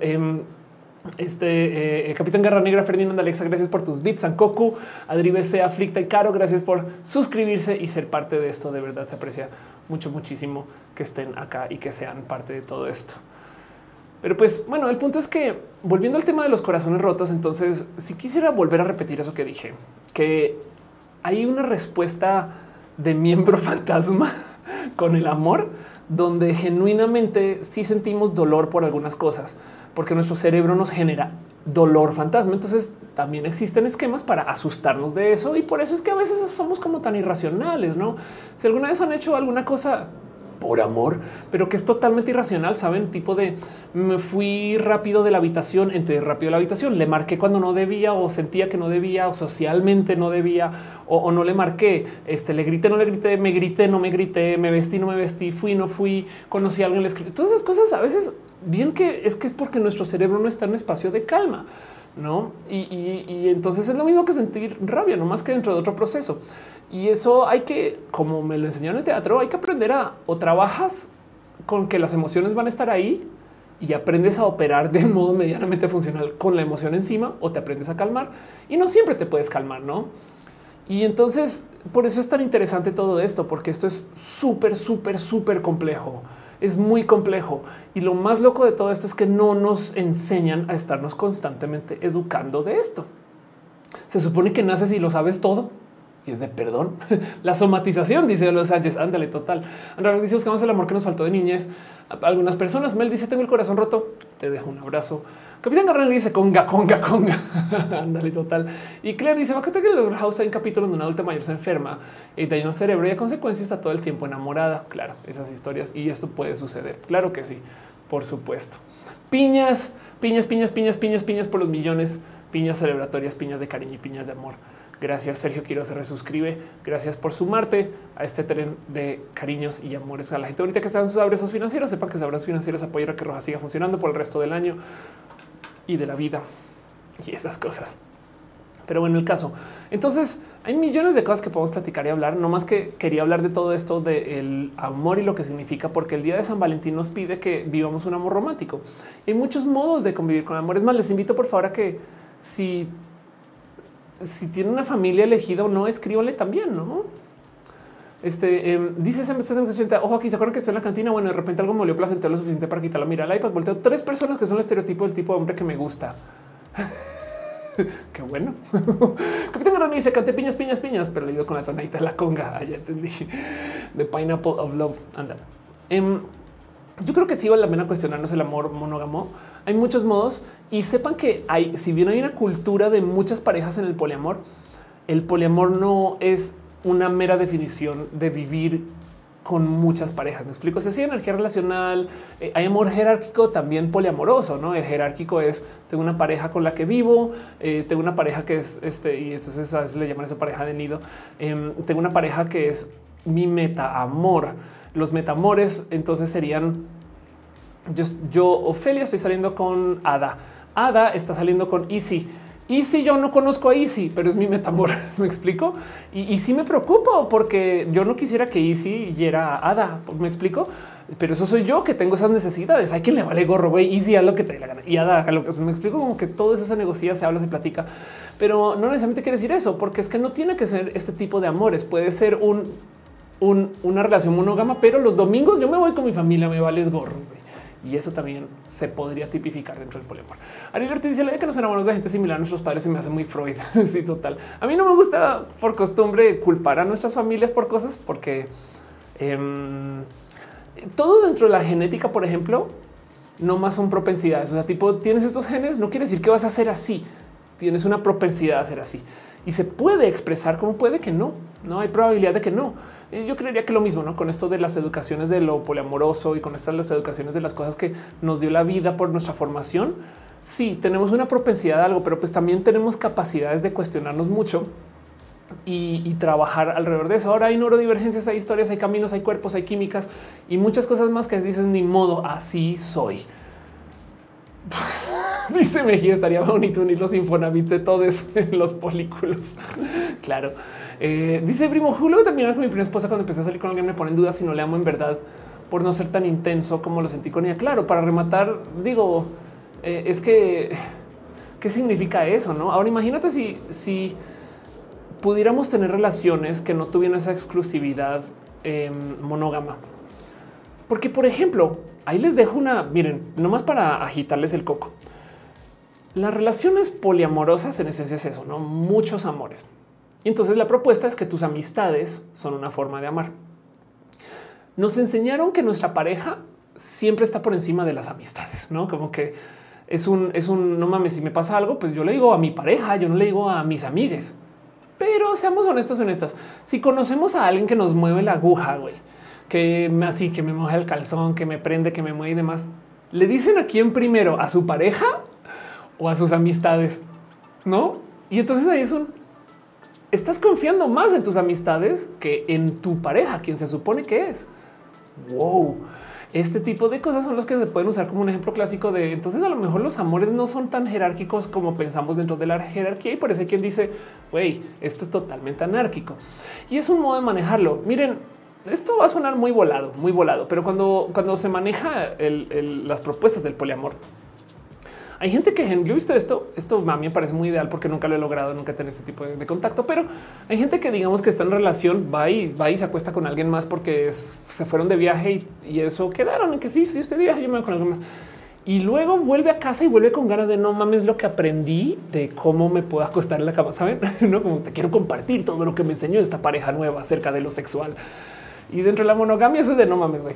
Em, Dice Andrea Black, yo a mis amigos les beso en la boca. Eh, eh te dice, sí, para las amistades. Ándale, total, los mete Infonavits. Ándale, total. Se te dice, me destruiste. Federico dice, pues que tus amigos no te mandan a dormir al sillón. Bueno, es que es que esos son esquemas este, monógamos. Ahora, de nuevo, ojo, en el poliamor puede existir una monogamia, no más que de hecho, quizás el mejor modelo otra vez, ya lo dije antes, es como lo presenta Jaime Gama, gotitas de poliamor. Tú sacas del poliamor cositas que sirven para hacer que tu relación funcione. Lo comunicas, lo dices, hay responsabilidad frente a millones de cosas y se renegocia. Y sí, por supuesto que eh, eh, esto es complejo, no? Sergio Quiroz dice el beso en la es cosa del futuro. Férico dices que este, tus amigos no te mandan el sillón, claro. Y JC Moon dice, ¿será que de la experiencia LGBT adquirimos una necesidad de presentar amor romántico hacia afuera para normalizarnos? Pasa mucho.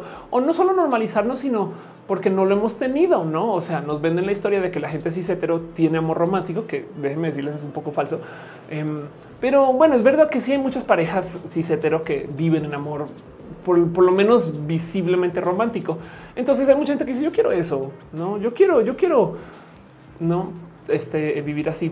Alguien una vez me decía que le gusta que su una persona, perdón, ya, ya, ya recuerdo. En un grupo de WhatsApp por ahí están hablando de que eh, una morra lencha le llama la atención que su pareja diga que es heterosexual y es un poco de no entiendo el closet. Hay motivos válidos por los cuales esto debe existir, pero a veces da un poco de yo creo que aquí tenemos que desarmar cosas.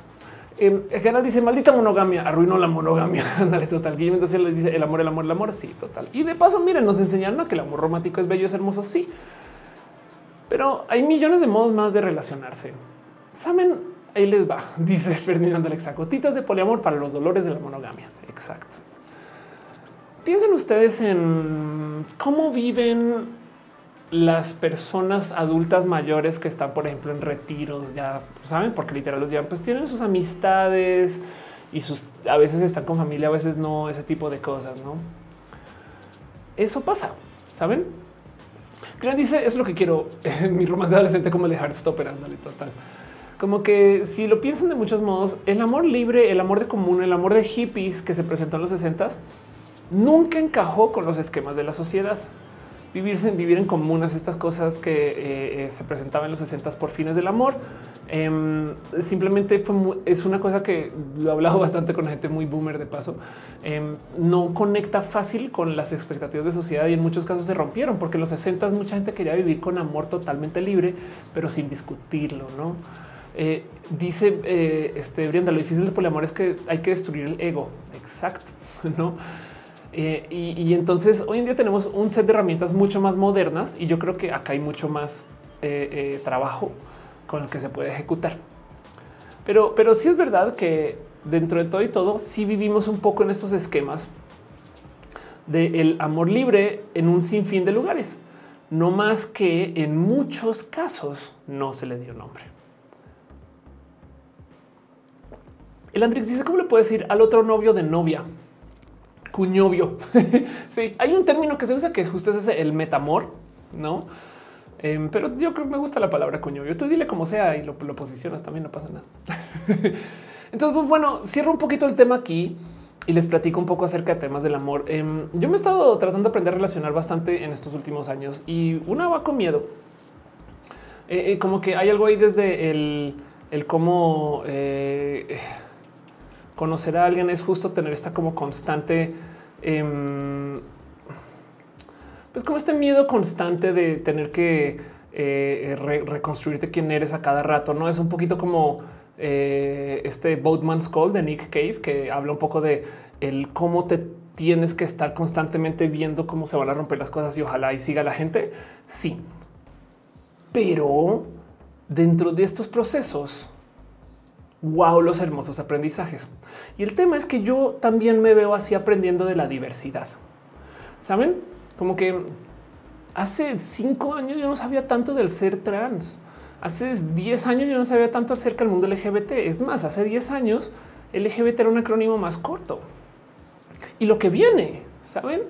Entonces, hay algo ahí de cómo esto solamente nos puede construir porque nos está dando muchos modos más de definirnos y de procesar y de negociarnos. Y yo creo que en eso, si ni siquiera tenemos una definición libre de qué es el amor, hay quien define el amor como el preocuparse por otra persona sobre tus necesidades. Eso puede ser medianamente tóxico. Hay como que decir que el amor es el cuidar a una persona por encima este, eh, de lo que esa persona está cuidando. Y bien que puedo seguir, no? Em, pero como sea, el punto es que esto si es real, existe, es biológico en, muchas, en muchos modos, es neuro escrito en otros modos depende de cómo nos formamos, depende si somos personas neurotípicas o no. Y no lo van a seguir aventando en la cara. Y yo creo que dentro de los esquemas del relacionar, me parece hermoso que podamos poner nombres. Mis mejores relaciones para mí son las que se prestan para dialogar las cosas mucho. Soy hiperverbal. Me encanta ponerle dobles, triples palabras a todo. Sufro a veces porque muchas veces para entender las cosas las tengo que decir sobre mi experiencia, que es eh, complejo, no como que si alguien me dice, mira, esto me está pasando con yo recuerdo, ah, esto me pasó a mí con una pareja y entonces ya entiendo un poco y, porque se trabaja las cosas de la empatía. Pero, por ejemplo, una de las cosas que decía Jaime Gama por ahí en una plática eh, que, dio en un webinar es acerca de cómo hasta decirle a alguien quiero que sufras, quiero que sufras, em, este, eh, porque yo sufrí y Jaime decía, eso es un modo de decir a alguien, quiero que sientas empatía, quiero que sientas lo que yo sentí. Yo sentí algo que me causó sufrimiento, entonces quiero que tú también lo sientas. Y si es de, wow, esto sí es pensamiento cuatridimensional de las emociones, ¿no? Pero bueno, yo no soy tan experta en ese tema, nomás que esto es lo que aprendí en estos años y me gozo mucho que esto se puede dialogar hoy. Y se los dejo ahí nomás para que lo investiguen. Poliamor y lo que implica, el libro hermoso que se llama Polysecure, eh, que puedo hablar de esto, sigan a Jaime Gotitas de Poliamor y por supuesto empápense también de esto de los estilos de apego y traten de identificar qué estilo de apego tienen ustedes.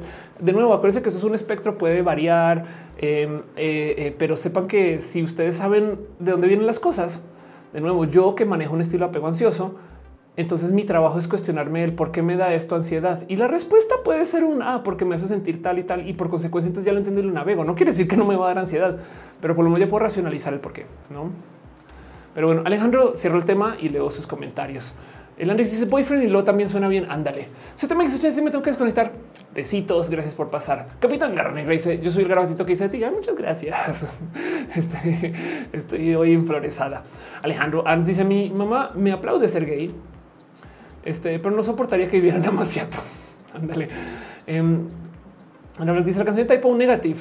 Eh, el Alex dice bye. Alejandro dice mi pareja tiene muchos amigues y exes y no deja amarles. Vas conmigo a entender que puede ser libre de amar y no hay jerarquías. Sí, ahora ojo, sí podría haberlas. Me explico. O sea, no más que en este acuerdo que hay, cómo se maneja, se maneja sin jerarquías. No es que a eso voy. Pero bueno, aquí le coincidimos a tocar el tema de la hipazonas tal y ya vamos para allá. Ahorita que arranque las noticias y esas cosas. Cierro esto y les dejo ahí la pregunta de cómo se sienten ustedes con el tema del amor en general. Eh? ¿Les duele algo? ¿Les hace falta algo? Cuando eres trans, una de las cosas con las que más lidias es el tema de la soledad, porque eh, bueno, pues estás en muchas diversidades, no solo ser trans. O sea, todo el día estás constantemente preguntándote el por qué me tocó estar solo sola pero del otro lado, se estaba hablando con alguien y me decía, hey, si fueras cis heteronormada y te hubieras casado con alguien, estarías sola porque solamente puedes estar con tu esposo, ¿no? Wow. Y tiene toda la razón. Amor Cabrera dice que un fellow de apego ansioso. Hola. Eh, y Luisa muy dice, problemas con son características de dos o más tipos de apego. Eso podría ser también apego desorganizado, pero sí, eh, es que cada quien es diferente, ¿no? Eso es como, tener seis nacionalidades. Flashando con Natalia dice, actualmente me encuentro con un vínculo estable, no monógamo y frecuento una persona por amor esporádicamente. La sensación de libertad de amor que siento es genial. Qué bonito que lo pongas así. Me dice con todo lo que nos enseñaste, Harry, lo que siento por paquete de hielos. Ándale. Elizabeth dice, Olis, Olis, gracias por estar acá. Total, total.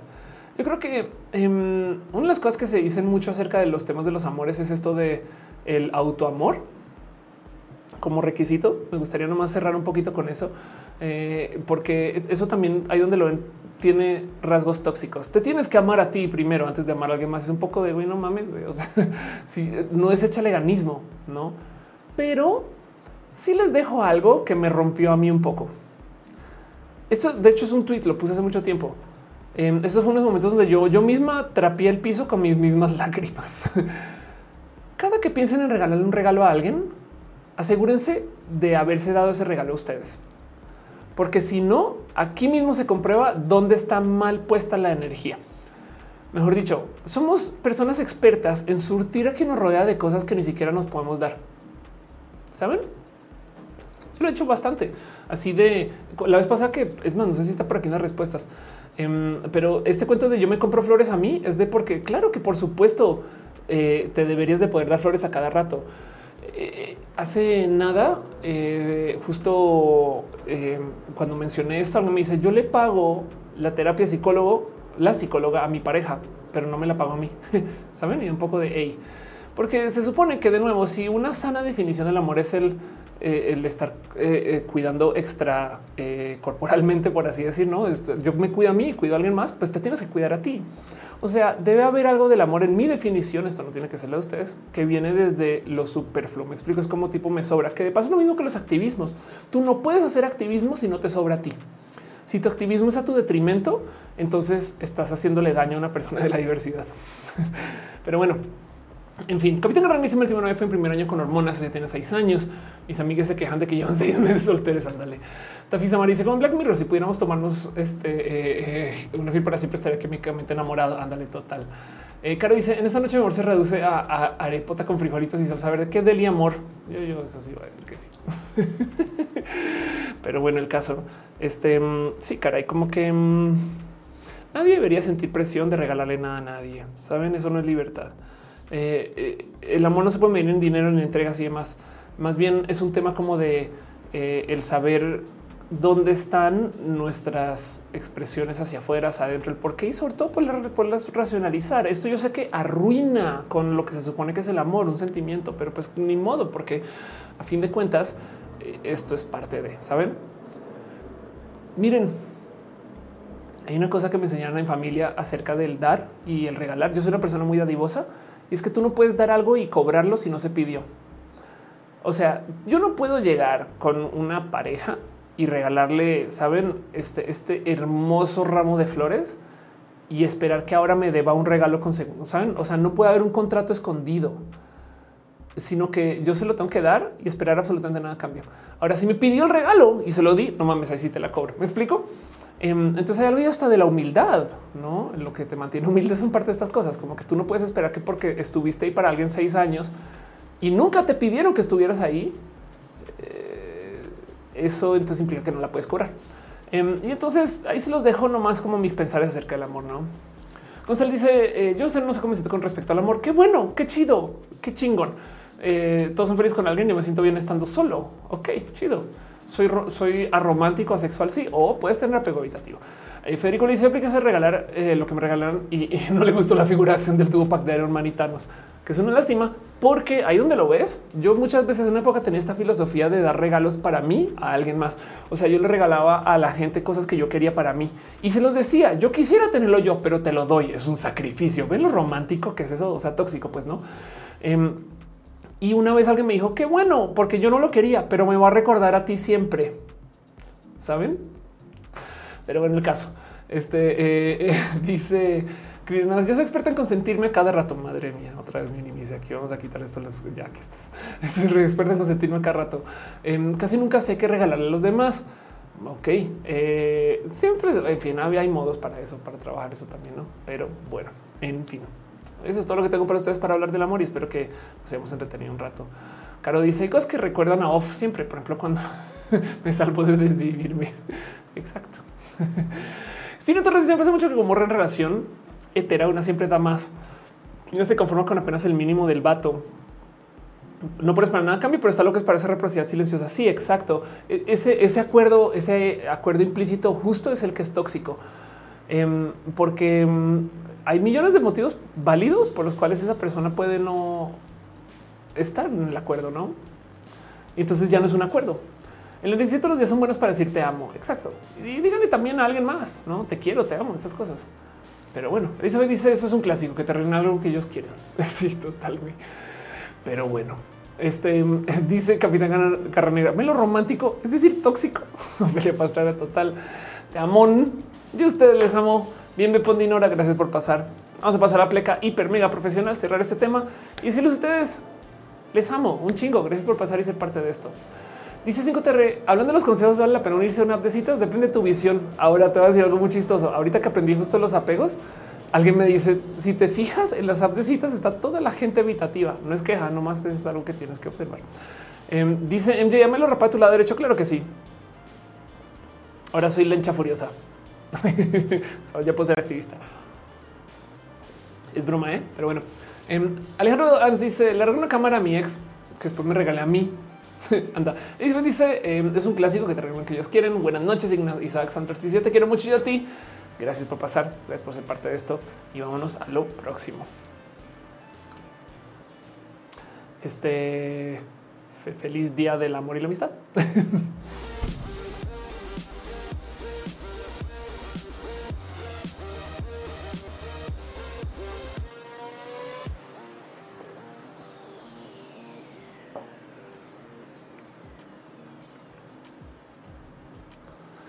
Se me olvidó hablar un poquito por encima, que también otro motivo por el cual es súper tóxico esto es porque mm, hay un mercado y al marketing no le gusta la incertidumbre.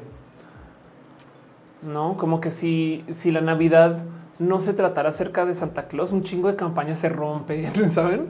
Un chingo de no, como que eh, al, al marketing masivo le gusta también masificar el mensaje, no? Pero bueno, en fin, así dice, me que desconectar. Gracias, gracias por estar acá. Pero bueno, a veces entre show y show, cuando pasa una semana, yo me tomo el tiempo de anotar noticias y cosas importantes para ustedes. Una sección que llamo Abrazos sin contacto para la seguridad, donde repasamos noticias de cosas que sucedieron. Llevamos dos horas hablando. Yo creo que es hora de hablar de las noticias. Em, y quisiera platicar un poquito acerca de los ovnis, los UFOs, este Jaime Maussan y estas cosas que me divierten mucho. Casi que le dedico el rojo a esto si no fuera que estamos en San Valentín. Pero es que resulta que mm, el esquema de radares estadounidense, NORAD, em, estuvo este, cambiando y arreglando y mejorando sus filtros sensoriales de intrusión aérea sobre América del Norte. Em, esto es algo que se lleva trabajando desde hace mucho tiempo, lo habían anunciado hace mucho tiempo, no más que ahora se volvió muy noticia, ¿no? O sea, en esencia mejoraron el radar y comenzaron a reportar cosas más pequeñas Em, como eh, cosas que se están observando, porque lo observan todo. Me explico como que esta gente sí, por supuesto que persigue em, este, este tipo de cosas. Y entonces, eh, que decir acerca de cómo, em, a ver, Área 51, eh, UFOs y este eh, Blackbird. Algo de, de, como de la historia del cómo se crean los grandes proyectos de la ingeniería estadounidense hiper secreta que, por ejemplo, no sé si sabían, pero este famosísimo avión, el Blackbird, que es el avión más rápido, que vuela más rápido con cohete, que es un avión espía, esta cosa no tiene eh, misiles, o sea, es una cámara, es una cámara voladora que vuela tan lejos y tan rápido que casi que no lo, no lo pueden tumbar con un misil, ¿no? Porque vuela más rápido que los misiles. En fin, esto se desarrolló hace muchas décadas y se estaba desarrollando en el área 51, la famosa que se dice que es donde tienen los UFOs. Y justo resulta que área 51 es un lugar donde se hacían pruebas de muchos aviones espía, muchos aviones que eh, genuinamente no tenían explicación en algunos casos, más en ese entonces cuando se estaban desarrollando, porque esta cosa que es un avión súper del futuro, aún para los estándares de hoy, eso está trabajando en los 60, en los 50, cuando no había el Internet y demás. Entonces hay mucho que se puede decir acerca de estos aviones y por qué existen y este, em, no qué tipo de trabajo se hace eh, con ellos y qué significan y demás. Pero el punto es que todo esto se, le hacían pruebas en el área 51. Por supuesto que si sale alguien y dicen no mamen, vi una cosa muy rara volando por encima del área 51 y sale otra persona y dice es un ovni, seguro son aliens. El gobierno no va a decir no, no son aliens, es nuestro programa hipersecreto de un avión súper escondido que nadie puede detectar. Más bien se deja la leyenda de que son aliens. Saben? Este, como que, a ver, les voy a presentar un proyecto que es de mis favoritos. Esto es un desarrollo canadiense y es un estilo de avión que despega sin pista y no es un helicóptero, se llama un abrocar. Y entonces el abrocar en esencia es este, em, este avión que es totalmente circular. Aquí van las personas, güey. Y esto es totalmente real. Esto se desarrolló eh, este, como un proyecto de lo que se llama de despegue vertical y aterrizaje vertical, VTOL, en los 50, güey. Y si esta cosa se está probando en una base militar por ahí, este, y de repente llega alguien y dice, no me envío un disco volador metálico, pues por supuesto que el gobierno va a decir, uy, eran aliens, hombres verdes de Venus. ¿Saben? Me explico como que em, hay que tener presente que esto es el motivo por el cual la gente cree que en el área 51 se guardan a los aliens. Entonces, por supuesto que ahora que eh, se, mejoró la capacidad de, em, escaneo de NORAD y ahora se están observando estas cosas, pues por supuesto que están saliendo a luz un sinfín de objetos que igual al parecer ahí estaban desde hace rato. Y ojo que el dispararle a globos que estén eh, eh, este, espiando y demás. Es una historia viejísima. O sea, hay aviones que tienen récord de haber bajando, tumbado globos hace décadas. Güey. No más que ahorita pues se está reportando todo, porque hay millones de motivos por los cuales puede que se esté reportando. Bien que podemos hablar acerca de que esto desvía la atención a que se hable de este tema y no de que, no sé, de que acaban de subir las tasas de interés o de que eh, un desastre químico del cual ahorita hablo, ¿no? Bien que puede existir porque lo que están probando es la respuesta del público. Saben, o sea, eso hay que tenerlo presente. Capaz y lo que están probando no es a quién espían, sino es el cómo responderían. De hecho, una de las cosas que está pasando con todos los nuevos ovnis, estas cosas que tienen formas diferentes. Entonces, igual lo que están probando es cómo detectan los nuevos radares estadounidenses, no ese tipo de cosas. Em, pero bueno, dice Caro, si fueran aliens estarían armando la Alianza de Defensa Intergaláctica. Exacto. E, y, dice cinco terrestres de la Segunda Guerra Mundial ya tenían esos globos más aparte de los ovnis. Ándale, total. Denise dice: Hola, chat. Hola, chats. Gracias por estar acá. Vamos a dice apresar el nuevo chupacabras. Imagínate. Entonces, ¿a dónde voy con todo esto? ¿Qué estado pasando estas semanas? Que de repente aparecieron muchos ovnis y ufos. Y es que ovni quiere decir objeto volador no identificado. Eso es muy diferente a ser humano que nació en otro planeta, viajó con una nave interestelar y vino en secreto a hablar con el presidente de los Estados Unidos. ¿Están de acuerdo? no, como que eh, hay algo ahí de, cómo saltar de vimos algo que no reconocimos. Ah, llegaron aliens más inteligentes que nosotros a castigarnos por ser seres humanos güey, no? Em, entonces ahí se los dejo. ¿Qué está pasando con los ovnis? Pues nada, que eh, se está pasando por los medios un chingo de cosas que yo creo que es muy rutinaria. Yo estoy totalmente segura que esto se identifica, se mide, se prueba y se viene viendo desde hace muchos, muchos, muchos años. Me dicen no entender que están aprovechando el medio público para justificar aumentar el presupuesto militar gringo. Exacto, exacto, total. Monserrat dice el marciano tiene que ser humano. Imagínate, no? Pero bueno, y justo entonces, ¿qué otras cosas está pasando esta semana? Pues sí, está esto de lo que estaban hablando ahí en el chat del pequeño Chernóbil o como dicen en sopitas, este, una crisis marca diablo, una catástrofe en Ohio ocasionada por un choque de tren que traía material químico, de la cual sí está cabrón lo poquito que se ha comunicado y la cantidad de cosas que han pasado para silenciar el desmadre, lo cual quiere decir que esto fue grave, gravísimo. Em, en esencia, se tuvo que desalojar todo un pueblo, un incendio que se mantuvo durante más de una semana. No se reportó mucho en medios, ¿eh? pero ya esto ya explotó, ya se volvió viral, ya se habla, ya se dice, hay rastros dañinos en el aire. O sea, es un tema bien loco porque em, eh, es bien tóxico y de hecho, Miren, vi una foto donde muestran a la gente eh, que estaba en la zona limpiando y no tienen traje de, material peligroso, no? O sea, como que estaban ahí literal haciendo la, labor de la limpieza, como si se hubiera derramado el, fabuloso. Güey. Y entonces alguien decía, ¿por qué chingados no están en trajes completos? Y dicen, ah, es que si entran en trajes completos, los medios lo van a reportar como algo peor y no les sirve. Y es de wow, qué locura, güey. Pero bueno, Todo eso es este un este mira como Ciudad Juárez. Exacto. Todo eso es, es un luego nos enteraremos al final, pero, pero nomás por dejar un estas cosas están pasando y pues por eso se está platicando bastante del tema. Pero bueno, otra cosa que pasó esta semana y se los dejo que piensan ustedes. Yo no sé bien dónde poner mi corazón con esto. Es un día pasó. Qué bueno que nos enteramos. Esto estamos hablando de Estados Unidos. Entonces todo el mundo va a demandar a todo el mundo y esto va a ser noticia por mucho tiempo. Un tren del mame ridículo. Ojalá no más gente la pase mal. Em, y sí, pasa mucho por fuera de nuestros, este, nuestros países latinoamericanos también, no? Em, pero bueno, eh, eso es. Alejandro dice: ¿Cuál piensas que se una solución algo sano con el tema de la gentrificación? Em, la gentrificación podría funcionar por medio de... Es que el tema de la gentrificación es que es un cambio económico muy drástico sin tanto control. Tú no es sano para un gobierno decirle que entonces que no a la gente. No es como tipo de viene alguien de Estados Unidos que no tiene la culpa de tener una posición económica diferente y tiene mucho dinero. ¿Dónde lo invierte para no gentrificar? Y por lo general el tema aquí es que la gentrificación lo que molesta es que saque a gente del sistema que ha estado más tiempo ahí solamente porque no tiene capacidades económicas.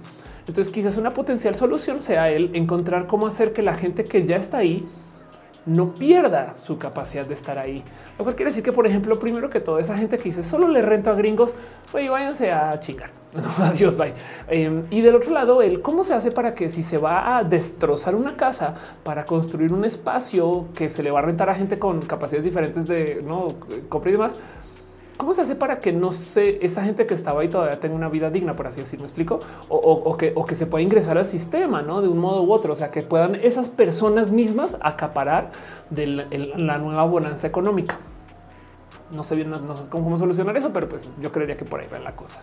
Nadie se visto la comunidad. Ten cuidado con lo que usan para los porros. El reporte de que los papeles marca rota a niveles de metales muy altos. Ándale. Si te es teóricamente bueno que vengan gringos porque meten más dinero a la comunidad local. Es que justo el tema es que vienen los gringos y ese dinero se le da no a la comunidad local, se le da a gente que no es parte de, la zona. Me explico básicamente. Pero bueno, en fin. Otra cosa que pasó esta semana, em, la gente inversionista de Tesla y la gente que está detrás del Tesla ahorita está hablando acerca de un Tesla sin Elon Musk. Se quieren postular para cambios directivos y quieren renovar la imagen de la compañía. Em, presentando una posición donde quieren que Tesla no dependa de Elon Musk y están diciendo es hora de que Tesla crezca. ¿Qué está pasando? Mucha gente lo tomó desde el van a correr a Elon Musk la verdad es que yo creo que lo que quieren es no depender de, la imagen de Elon Musk. O sea, si Elon Musk hace una bobada, que eso no destroce las acciones de Tesla. Si Elon Musk hace algo chido, pues tampoco le va a ganar, ¿no? Y entonces esto me parece muy sano, muy bonito. Eh, hay mucha gente que genuinamente sí he leído en un chingo de foros. Yo este, vendí mi Tesla desde que Elon, ese tipo de cosas, ¿no? Que eh, eso también parece un wow, que, lujo poder comprar o vender un coche según lo que pienses del dueño de la empresa. Pero pues sí, está bien, no pasa nada, de todos modos sucede. Y más Tesla en particular, que no son coches baratos entonces, em, pues sí, está, está bien raro. Es que la estrategia de, tener estrategia está bien pendeja. Vamos a alienar y hacer sentir mal a toda la gente que compra mis coches. Y entonces, pues ahora esto sucede, ¿no? Seremos gracias. También ocurre cuando los extranjeros en el momento de gentrificar termina ocurriendo que el dinero cae en las empresas transnacionales. Exacto. Eh, este, le están diciendo gama, ojalá te mejores, ojalá te mejores. Sí, exacto. Memoria del dolor ya vi. Ok. Denis dice, ay, este, le gusta la, este, la parte rapada. Muy bien, qué chido. Gracias. Irina dice, luego los gringos sin querer acercan a, los juniors que ponen negocios que desplazan locales. Exacto. O sea, eso es el tema. Lo que duele la gentrificación es el capital extranjero, es que ese boom económico no le caiga a la gente que está ahí. O sea que en esencia es un quítate que vengo yo, no? Eso yo creo que es lo doloroso. Gama dice que tiene dolor de cabeza y espalda. Espero que las cosas se pongan mejorcillo. Pero bueno, ahí se los dejo. Otra noticia, una cosa que pasó esta semana. Los inversionistas buscan no necesariamente sacar Elon Musk. Lo que está diciendo es queremos que Tesla no dependa de la imagen de Elon Musk y que, como lo dicen, tiene que crecer. Por supuesto que esto mucha gente lo entendió como ya van a correr a Elon Musk y yo creo que eso no va a suceder. Pero bueno, ¿qué piensan ustedes de esto? Se los dejo a ustedes ahí. Opinen, cuéntenme y demás. Em, luego la otra cosa que les quiero compartir, esto me tiene muy, este, me divierte mucho porque cada vez lo veo más. Antes era una pequeña broma, antes eran chamacos y chamacas andando para Les presento a ustedes em, esta propuesta. Se llaman Moonwalkers y los Moonwalkers son una propuesta robótica, o sea, son creados por una persona experta en robótica para hacer unos zapatos donde caminan más rápido. Entonces, suena, yo sé que suena a cosas como niños chiquitos en, la plaza comercial andando, eh, saben, pero es una, es una idea, es una propuesta interesante. Son unos zapatos que si no han visto hacen que camines bien pinches rápido. Entonces tienen este apoyo giroscópico, ruedas, llantas. O sea, no, no son cosas, no son, no son una solución simple. Y el punto es que tú puedes caminar y con una pequeña movidita del pie los puedes activar y desactivar. Entonces caminan normal, pero luego comienzan a girar y andan de tal modo que se balancean contigo em, para que en esencia camines a una alta velocidad. Es como un scooter en los pies, güey. Y esta cosa no es barata, vale 1400 dólares, pero el tema es que eh, me parece una, solución entretenida. Dice Capitán Guerrero, me suena a Michael Jackson de medias. Exacto, sí, es la idea. Entonces ahí, ahí los deshabilitas y vieron ahí y entonces sube la escalera normal y luego los vuelve a habilitar y se va y te vas al doble de la velocidad. Caminas más rápido que todo el mundo y simplemente sigues caminando. No es una mala idea. Y se los comparto. No sé qué opinan ustedes de esto, pero cada vez los veo más presentados y veo más gente hablando. Entonces preveo que viene este tren del mame, así como llegaron las scooters en su momento. Em, no es una patineta, son los zapatos, güey. Van contigo y entonces por consecuencia no están expuestos a los de estacionados. Ahí me lo robaron, no, güey, porque los tengo puestos, ese tipo de cosas, no? Un patín del diablo de verdad, exacto. Em, para andar mucho más rápido. Y les digo, no es una solución simple. O sea, sí, sí, sí van a requerir de mantenimiento y demás, pero la comunidad alrededor de esto, pues no es una comunidad pequeña hoy en día. Y vean eso, andan sobre piedra, terrenos malos, altos, bajos, demás. Entonces me parece, me parece divertido y entretenido. Pero bueno, en fin, me acuerdo de decir una expresión parecida el triángulo de las Bermudas. Ándale. George dice: Milenios descubren los patines, no porque en este caso, o sea, sí podrías andar en patines por ahí también, no, no más que estos eh, son como unos patines muy inteligentes, por así decir la rama al cual dice tu Didi Food viene caminando. Exacto. Félix, yo no sé qué sé si son zapatos más rápidos o patines más lentos. Ando total. que dice caminando normalmente tropiezo y me estrello. Ya me imagino con los zapatos, pues. Pero bueno, ahí se los comparto. Moonwalkers y ahí se los dejo. Este, una noticia. No sé cómo se sienten ustedes con eso, pero ahí les dejo y demás. Otra cosa que les quiero compartir. Em, vamos a hablar un poquito de inteligencia artificiales y es que se está poniendo sobre la mesa la plática de cómo se le va a poner los frenos a la inteligencia artificial. El próximo Roja si es que no hablo de ese tema hermoso que me propusieron al comienzo del show, em, voy a hablar acerca del final de Google. Google está en pánico ahorita porque ChatGPT es un gran motor de búsqueda. El problema es que ChatGPT se inventa cosas, güey, para bien y para mal. Por ejemplo, alguien me compartió besitos, este Monserrat, si estás por ahí, que si vas a chat este GPT y le preguntas acerca de mí, piensa que este canal se trata acerca de eh, belleza y maquillaje y si puede, perdón. Entonces eh, eso sucede, pero la verdad es que el platicar con un chat eh, es un poco más intuitivo que hacer búsquedas y hace todo el sentido del mundo. Antes tú buscabas por palabras clave, luego palabras medianamente estructuradas. Día es como de oye, me sugieres eh, a algún youtuber chido y claro, te sugiero un youtuber chido, no? Y entonces el tema es que hay gente en Google que entró en pánico total. El CEO de Google hizo un anuncio ya así de güey Acá también tenemos, no, no tienen, el que tienen no funciona. Y mm, resulta que Microsoft sí se la olió también porque no es el líder del rubro. Entonces sí se la olió hace unos meses y optó por comenzar a desarrollar un motor de búsquedas sobre una inteligencia artificial. Ahorita que explotó Chat GPT, ya salió Bing con su Chat GPT. O sea, Bing tiene un buscador que funciona como Chat GPT. El nuevo Bing no más que están saliendo estas notas, como por ejemplo, alguien le pidió al nuevo Bing que le escribiera una carta de presentación para un trabajo y se negó diciendo que esto sería poco ético e injusto para los solicitantes. Wow no? Em, y eso sí, un poco de entonces, quién, quién, o sea, quién decide esto? Claramente no son las inteligencias artificiales. Y eso es lo que les quiero compartir. Hay mucha gente que está justo em, eh, este, buscando el cómo se le ponen los frenos a las inteligencias artificiales, tomando en cuenta que hay cosas que van a hacer o no. Hay gente que dice por eso es que ahora son woke, no? Eh, ahora las inteligencias artificiales son, eh, este, tienen misiones y, y, planeación y cosas que son robots, deberían de parecer lo que sea, no? Pero es que recuerden que primero que todo, si es real. O sea, en mi caso en particular, que ChatGPT diga eh, que hubo temas porque, perdón, que ChatGPT diga que es un show de, belleza, pues bueno, pero también hubo este tema donde una inteligencia artificial resultó que, hacía contenidos en Twitch resultó ser transfóbica y homofóbica, ¿no? Em, ¿Qué sucedió? Es una inteligencia artificial que literal escribieron para que haga streams todo el día y estaba contando chistes todo el día y hasta que comenzó a decir cosas transfóbicas, no? Porque quién sabe dónde aprendió esa transfobia y se acabó, no? Eh, así que eh, esto fue todo un tema. eh, hace sentido el ponerle frenos a las inteligencias artificiales, la neta. No más que está bien interesante el pensar el cómo se van a aplicar las inteligencias artificiales en general. Un caso hermoso que me compartió Liga de Patos, si estás por ahí, besitos y gracias por pasar esta nota, que es una nota bien pinches poderosa, donde hay gente que está ocupando las inteligencias artificiales para medir el comportamiento de la gente en el box. Entonces, em, si la gente comienza a actuar de un modo que no es estándar, se puede analizar. O sea, es una inteligencia artificial que está en esencia tomando medidas de cada cuánto se dan puños, cada cuánto se dan golpes y más etc. Y podría detectar casos anómalos como de en esta pelea el luchador no estuvo dando tantos golpes como da normalmente. Pueden haber millones de motivos que se rompió el brazo y está recuperando, que le dolió, que no desayunó, que desayunó mucho, que tiene que ir al baño o no. Pero también puede haber un parece que solamente está dando golpes abajo de, eh, de la cabeza y no sé qué. Y entonces alguien podría decir, a lo mejor eso es acordado, entonces, esto es un caso donde se usa la inteligencia artificial para ver cómo se comporta gente en las peleas del box. Y contra todas tus estadísticas de cómo has peleado antes, te podría decir, yo creo que esta persona está haciendo trampa. Y ojo que esto es el modo en el cual algunas personas también ocupan una supuesta búsqueda de la gente que hace trampa en los shooters. Cuando juegas videojuegos hay software que autoapunta y esto es totalmente ilegal. O sea, tú puedes dejar que una computadora juegue por ti Overwatch y siempre de headshots. El tema es que si tú estás 99% headshots, ningún ser humano puede mantener esa tasa de impacto.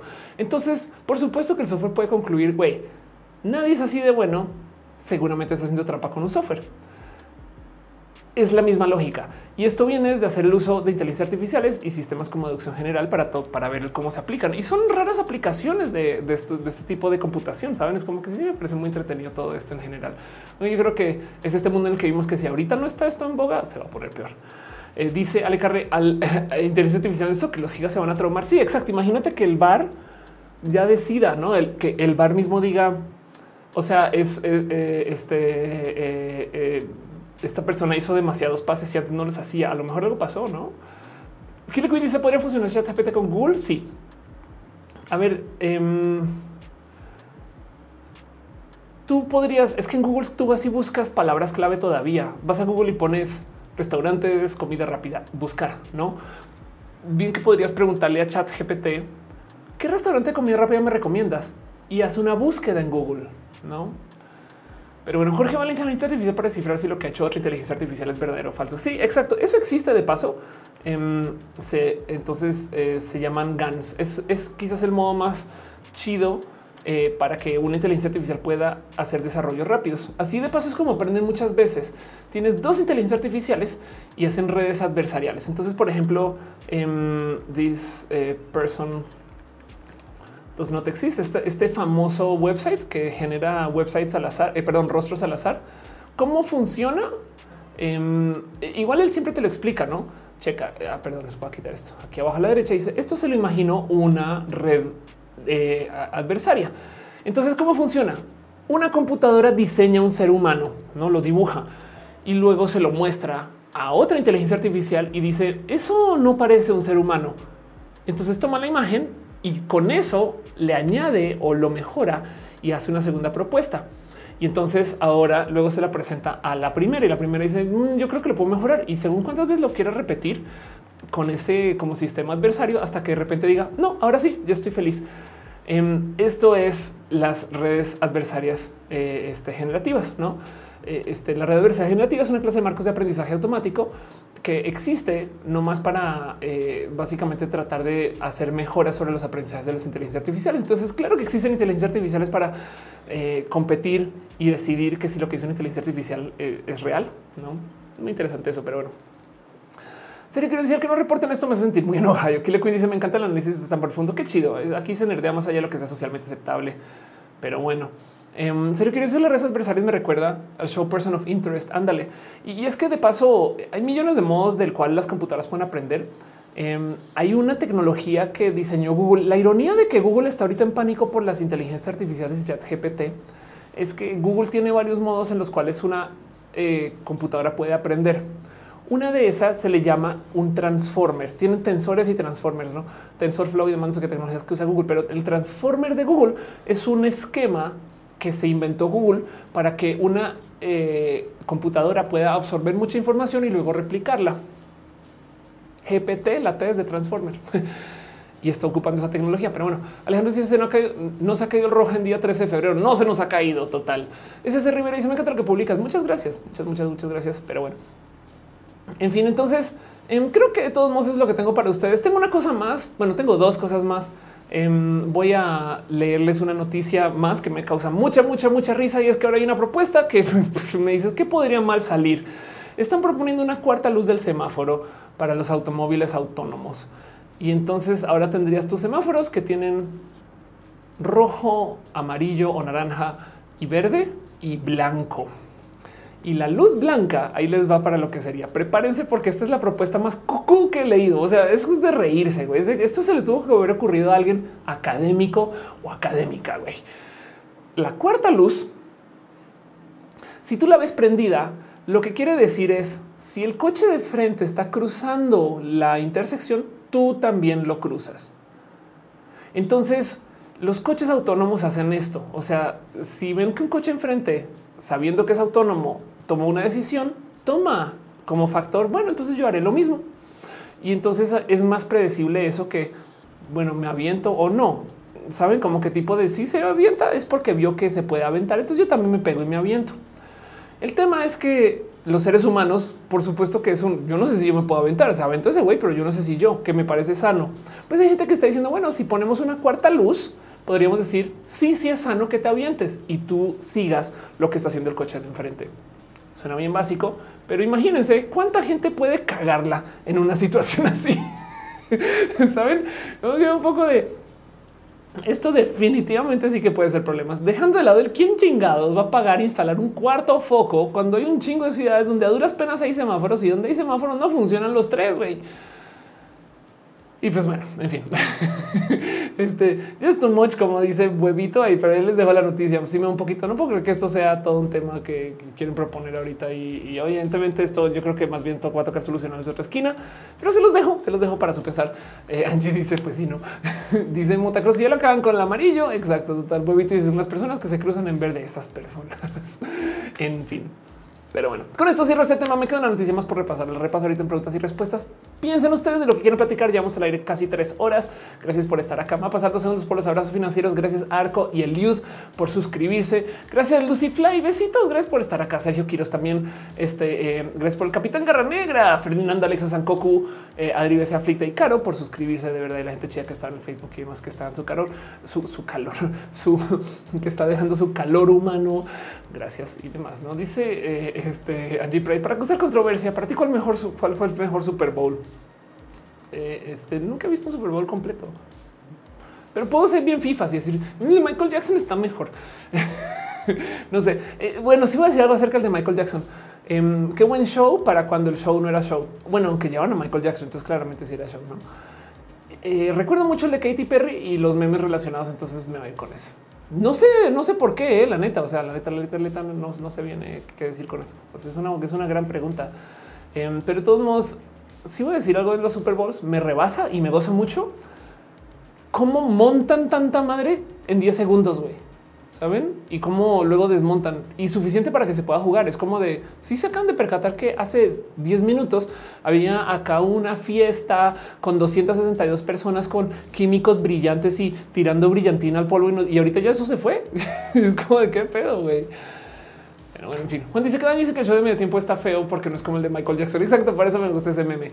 Irina dice luego los gringos sin querer acercan a los juniors que ponen. Ah, perdón, te estoy leyendo un mensaje viejo. Eh, Angie Brett dice es una logística de meses. No sé por qué participa en la tabla rítmica. Ándale.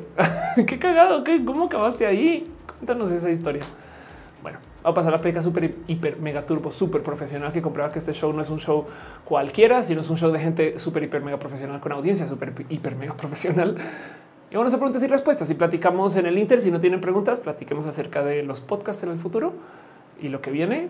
Em, sobre todo porque voy a anunciar uno en dos días. Pero bueno, en fin. Axel Becerrita, un abrazote. Muchas gracias. Piñas para ti. Toca escuchar mañana. Saludos y saludos a las ardillas. Ándale, total. Gracias. Gracias mil por los millones y gracias a los dos miles por los dos mil millones.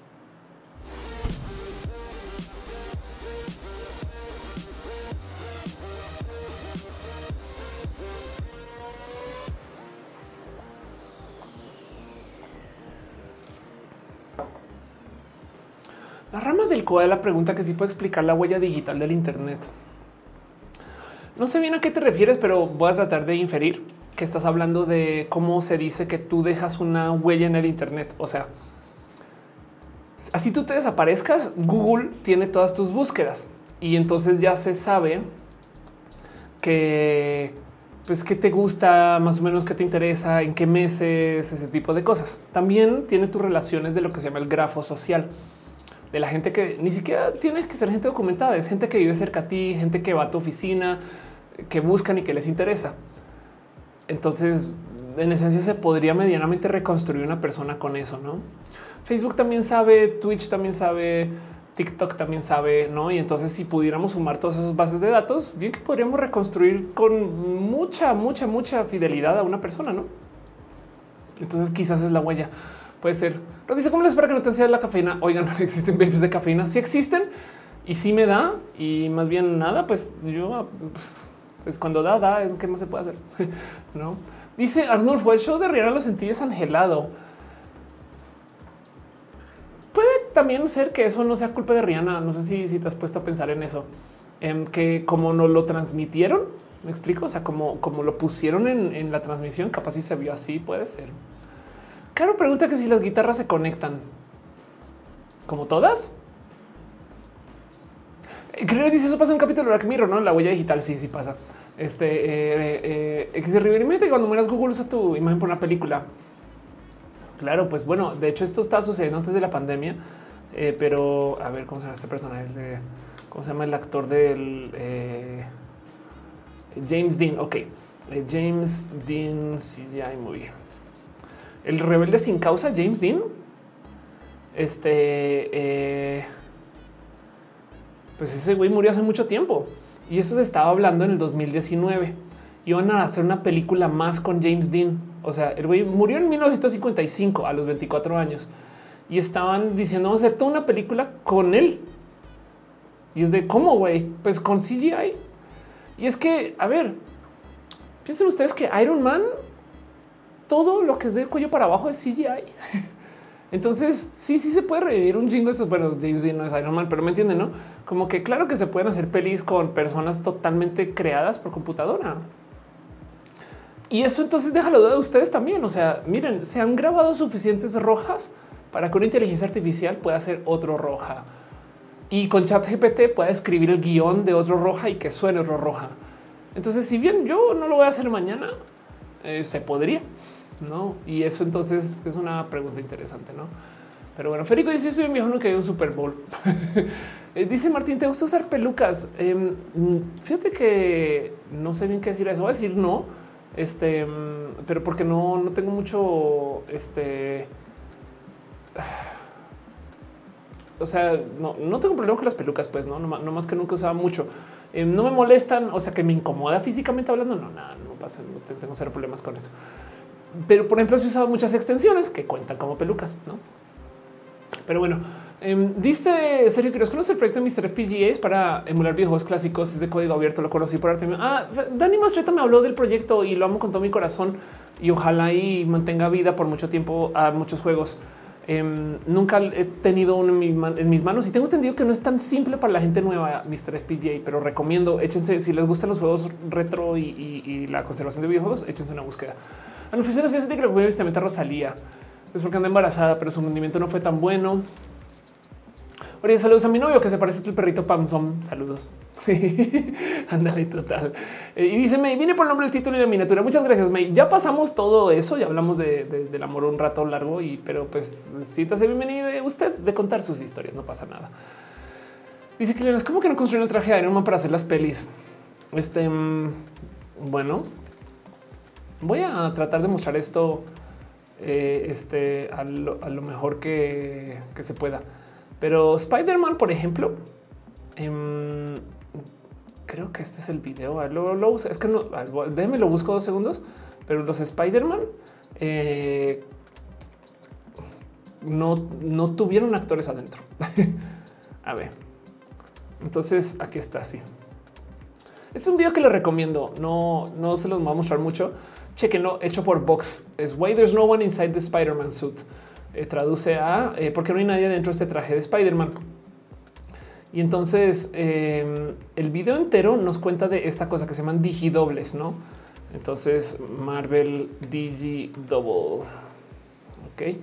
Los digidobles son básicamente el cómo se hacen los personajes dobles este, de eh, las pelis de Marvel. Ahora, para que entiendan qué personaje se les hace un digidoble, todos los personajes que tengan trajes de superhéroe.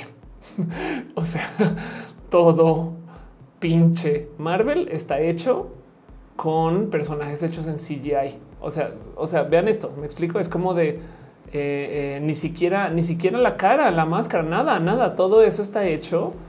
Em, es un video hermoso de ver, pero si te rompe el corazón que te das cuenta que básicamente lo que se está haciendo Ve aquí está. Va a darle play con, mucho peligro. Espero que no, tenga problemas por desmonetizar. Pero vean, esto todo, todo, todo, todo ahí está todo eso. Este es hecho en CGI. Y de paso, exacto. Si, si se le tapa la cara, eh, está actuando un digidouble y ya. Entonces, como es como ver un render de un videojuego, no más que está tan bien hecho que no nos damos cuenta. Ya luego que te enteras que hay digidoubles, te enteras, no? Este dice en 93 F los dobles de acción hace mucho tiempo, hace mucho tiempo. Eh, Disney eh, Stunt Robots. Vean esto. Esto, esto lo he mostrado acá varias veces. Disney tiene estos robots. Em, esto es viejo. O sea, esto vean, hace, cuatro años, pero son robots que usa Disney para hacer estas cosas que son complejas y que la neta, neta, pues es mucho mejor tirar un maniquí. O sea, cuando ustedes vean al Capitán América saltar, eh, capaz y grabaron esto y le dibujaron encima al Capitán América. ¿Saben? Dice Federico, ¿me estás diciendo que Marvel debería competir por en la categoría de animación? Yo creería que sí, claro que sí. Este, dice Monserrat Moto, eso sí es Iron Man. Bueno, sí, además de paso, ¿eh? ¿eh? y es que la verdad es que la calidad, miren, a ver, este mm, Tom Cruise, este deepfake. Hay una, hay una persona que, hoy, así, ah, bueno, sí lo encontró. Hay una persona que hace falsos de Tom Cruise, este, eh, en TikTok, ¿no? Y, hasta su voz puede duplicar, ¿eh? Entonces, esto es, esto es un fake de Tom Cruise. Esto lo actuó otra persona y mm, deja el pensar de quién tiene que actuar realmente, no? ¿Qué te pertenece? Si, si tú, si esta tecnología existe y de paso, esto existe a nivel de calle. Saben, esto existe a nivel de calle. Entonces, ¿qué será la gente que tiene millones de dólares para gastar en CGI? no? Pero bueno, Adrián dice esos saltos son de Black Widow. Yo lo sé, claro. Monserrat dice Tom Cruise no cuenta ese güey mamá. Sí, Tom Cruise en particular es muy famoso por hacer todo tipo de no, pero a donde voy es a que em, e, en este caso en particular de Tom Cruise hay falsos, no? Pero ya, sí, total. Te dice ese me da medio. Eh, este dice Férico que Tom Cruise es mi nombre de artistas para pelis para adultos. Total.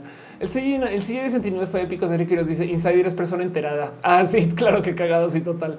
Em, pero bueno, y dice Gama es que además hay gente que perdió la vida en extremidad. Dice Rod González, ¿es una relación para las inteligencias artificiales en imágenes políticamente incorrectas? No. Ahorita hay un tema muy loco porque eh, hay gente que está usando. Eh, a ver si lo encuentro entonces están usando inteligencias artificiales que duplican voz. Con dos minutos o tres minutos de alguien hablando, ya puedes hacer que una inteligencia artificial duplique la voz de alguien y diga lo que quieras que escribas en una cajita de texto. Entonces, gente que está usando esto y deepfakes para hacer que streamers digan barrabasadas. ¿Cómo comprueba eso? Y, y, lo impresionante aquí es que lo que va a pasar es que vamos a perder. Viene la era donde no vamos a saber si lo que vemos es falso o real. Nos va a gustar que nos engañen, sí, pero vamos a perder la confianza en el video. Y eso es súper raro. No quiero decir peligroso, es raro. Es como es más una nueva era.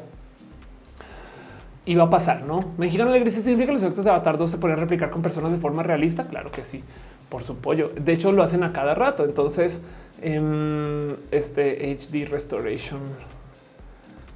Tengo un rojo hablando del tema, no? Pero eh, pasa mucho. Ok. Eh, que hay gente que está ocupando inteligencia artificiales para restaurar videos em, históricos. Este video que están viendo eh, se ve aquí en 60 FPS y se ve pues medianamente no pasable, no? Pero esto se grabó en 1918. Entonces, ¿qué pasa? Está 60 FPS. A ver, vamos a hablar de, las implicaciones éticas de esto. O 60 FPS se está mostrando 60 cuadros en un segundo para mostrar este video. Este es material histórico. Está coloreado por inteligencia artificial, está animado por inteligencia artificial, pero se ve bien, Ofelia, ¿no? Bueno, el tema es que para restaurar ese video, primero que todo, se grabó en 10, 12 FPS, lo cual quiere decir que 40 FPS son creados render desde ceros con la imagen del marco anterior. Me explico. O sea, por lo menos, por lo menos el 60% del video es creado por una computadora y los rostros en particular para poderlos colorear bien toman datos de rostros modernos. Entonces muchas veces en estos videos de restauración te dice si lo restauramos, pero la gente asiática que se usó para que la inteligencia artificial aprenda es gente asiática moderna que vive hoy en día en China, por ejemplo, no? Em, y, eso no quiere decir que la gente, o sea, sí toca dejar el dicho que es posible que los rostros de hace 100 años o más no se veían tan así. Y es verdad, ¿no? Dice cierto efecto eso como vemos el pasado. Claro que sí. Ahora del otro lado también digo es el pasado. Antes lo veíamos por medio de cuadros de oleo con todo deformado, o sea, el Jesús blanco, ese tipo de cosas, ¿no? Pues, en fin. Pero bueno, el punto es que eh, sí, claro que esto tiene millones de aplicaciones raras, ¿no? Porque, mm, a ver, yo les voy a dejar un ejemplo que usé en mi roja donde hablaba acerca de la pérdida de la confianza del futuro y el video. Si ahorita tuviéramos el dinero, un dinero nivel Elon Musk, podríamos bajita la mano hacer este acto de troleo, troleo, es un acto de troleo académico. Toca ser muy ñoño y muy ñoña para, para gozarse este acto de troleo. Pero imagínense que compran en secreto toda la producción de todos los libros de Moby Dick. Y luego, bajita la mano, de ahora en adelante, del 2023 en adelante, todos los libros de Moby Dick los cambiamos para que el capitán Ahab se llame el capitán Elon. Saben, porque somos Elon Musk, somos unas personas muy, muy, muy, muy egocéntricas. Y lentamente, con el pasar de los años, todos los Moby Dick dicen Elon. ¿Quién se va a dar cuenta de que nos cambiaron el libro? ¿Me explico? ¿Y cuándo? Y va a haber quien dice, no, no, siempre ha sido así, ¿saben? O sea, va a crear como un esquema Mandela. Y lo, lo digo porque cuando nosotros vemos videos de comerciales de los noventas, por ejemplo, ¿saben? Piensen en eso realmente hicieron así. O sea, si quisieran trolear un poco, podrían ustedes ahorita crear un comercial de los noventas falsos de un producto que no existía, subirlo a YouTube colado dentro de otros comerciales y va a costar un chingo de expertise atinarle a que uno de esos es falso. Entonces les dejo mi consejo que siempre dejo cuando hablo de estos temas. Si quieren tener dinero en el futuro, trabajen en la verificación de la verdad, sea lo que sea. Pero bueno, en fin, dice este psicoterapia nuestras copias físicas. ¿Tienes una? No, en fin, croquetas, gato barato. Ándale. Dice la inteligencia artificial que es el efecto Mandela colectivo más random del mundo. Sí, total. De paso, lo peligroso, esto sí lo voy a llamar peligroso. Lo peligroso de las inteligencias artificiales es que, como aprenden de la masa, entonces invisibilizan diversidades y eso sí es un problema. Pero bueno, es un poquito lo que pasa con FaceApp. FaceApp te repara, por así decir. Bueno, te modifica los rostros para que entres en bellezas hegemónicas. Pero bueno, el caso. Hígado de pato dice pato barato. Ándale total. Pero bueno, eh, dice psicoterra de Moby Dick. No, muy bien, muy bien, muy bien, muy bien, muy bien, muy bien, muy bien, muy bien. Pues sí, eso, eso. ¿Qué más tienen ustedes por ahí? Si no leo una última noticia y nos vamos despidiendo, ya estaba ya haciendo hora. Rod González, el Ministerio de la Verdad. Exacto. Ahora, yo insisto que el Ministerio de la Verdad debería ser una institución abierta y no de gobierno. Pero bueno, no se lo muerto, y pero sí debe existir. ¿eh? Dice el problema la más es que no distingue que está hecha a minorías si es capaz de entenderlo la inteligencia artificial estamos bien, no es capaz de entenderlo, pero sí, exacto. Ramel Cola dice cómo les hacen los gatos de Netflix que construyen una carrera falsificando 40 sitios de noticias. Total, total, total. Irina dice bueno, no me quedo otro ratito. Ándale, total. Hay una, hay una historia que vaya uno a saber si es verdad o mentira de una persona que famosamente entró a un concierto al backstage porque se acercó con el bouncer del backstage y le dijo no es que yo soy amigo de la banda y tú quién eres y abre Wikipedia y dice, mira, aquí en Wikipedia dice que yo trabajé con ellos en tal momento. Y esa persona había editado Wikipedia camino hablar con el bouncer, pero bueno, ya no sé si es historia real, puede que no. Sergio dice la verificación verdad, la verdad verídica. Ándale, total. Y nadie de los perritos rescatistas en Turquía. Em, más bien, sabes que, o sea, sí es un tema que hemos visto bastante. Qué lástima todo lo que está pasando. Qué locura que México tenga una industria de eso, no? O sea, los topos y la gente que sabe de cómo trabajar y operar en sismos, no como que es rudo, pero pues bueno, la verdad es que sí, México se ha aprendido de esto y es que bueno poder colaborar así sea con eso, no? Si les dicen sacan las fotos para entrar en inteligencia artificial que generan rostros humanos, fotos de stock. Em, pues mira, dice, estás preguntando que si usan fotos de perfil de Facebook. Es posible que algunas, muy posible que algunas, algunas usan búsquedas de Google, en fin. Jorge es que se usa Mr. Lear del 1984 se encarga de modificar la historia a su gusto. Total. Rod Gonzalo dice qué buena idea lo de Wikipedia. Dice XX Rivera es que México tiembla mucho así. La neta sí. Carlos Mazario dice que qué opinas sobre el programa Ventaneando. Dice que su lema es crítica y periodismo de los artistas. Se le hizo body shaming a Yuridia desde el inicio de su carrera. No sé bien qué pasó, solamente vi que eh, este hubo un, unas disculpas. En fin, Dice Irina, estuvo en medios extranjeros sobre los famosos perros rescatistas. Son famosos. Sí, la neta, sí, esos. Mira, es que de nuevo son México tiene cosas muy hermosas, sabes? Y esto es un modo en el cual se puede apoyar, no? Este sí, en México existe este tipo de cosas y nos preparamos para eso. Entonces, pues por eso qué bueno que, que se viva por fuera de México, así sea para eso. O sea, el sistema de puntos de China junto con la inteligencia artificial son el futuro postapocalíptico. Si le quieres sumar a eso, también tenemos sistema de puntos no en China, se llama el sistema este, de puntaje crediticio. Johan dice: Yo sí que la inteligencia artificial me haga volar como Capitán América. Vengo necesitando seguro. Bueno, eh, sí hay websites donde tú puedes insertar tu rostro en pelis de Marvel. Angie Prelis dice: México lo tiene todo lamentablemente tipo de gobierno es lo que nos ha afectado porque literalmente aquí saben muchas cosas a otros países. Sí, claro que sí. México es un país rico, pero desigual. Eso es impresionante de considerar. Este Caro dice puntos sociales en China versus puntos Infonavit en México. Anda, Taylor Swift dice te lo sé para el próximo Super Bowl. Si lo dices lo suficientes veces se vuelve realidad.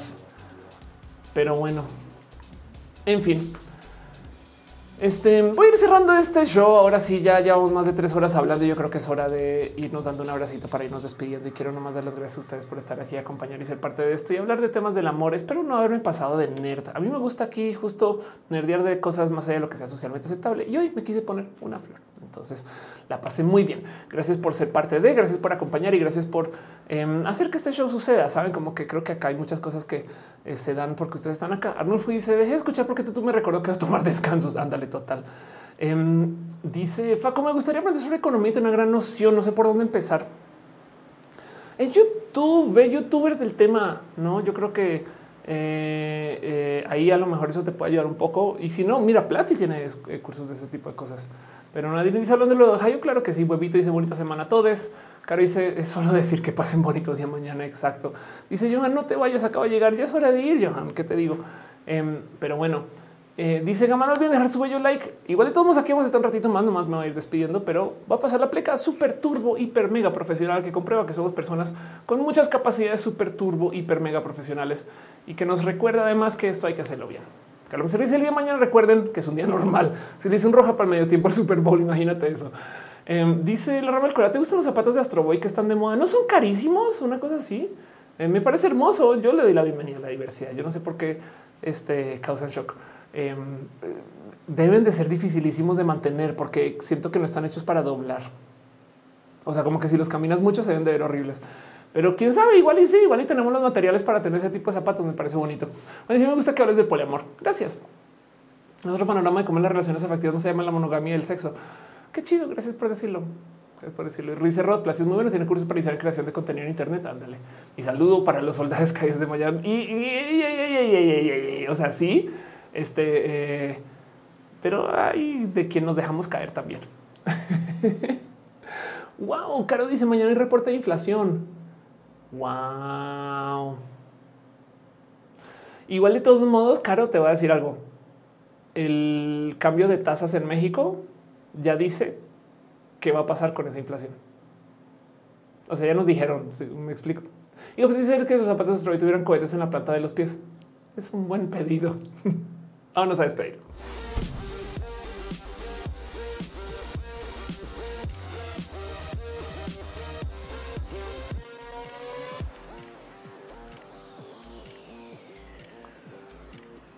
Oigan, este show existe porque ustedes este, dejan sus cariños. Axel, Arco, Eliud, gracias por sus abrazotes.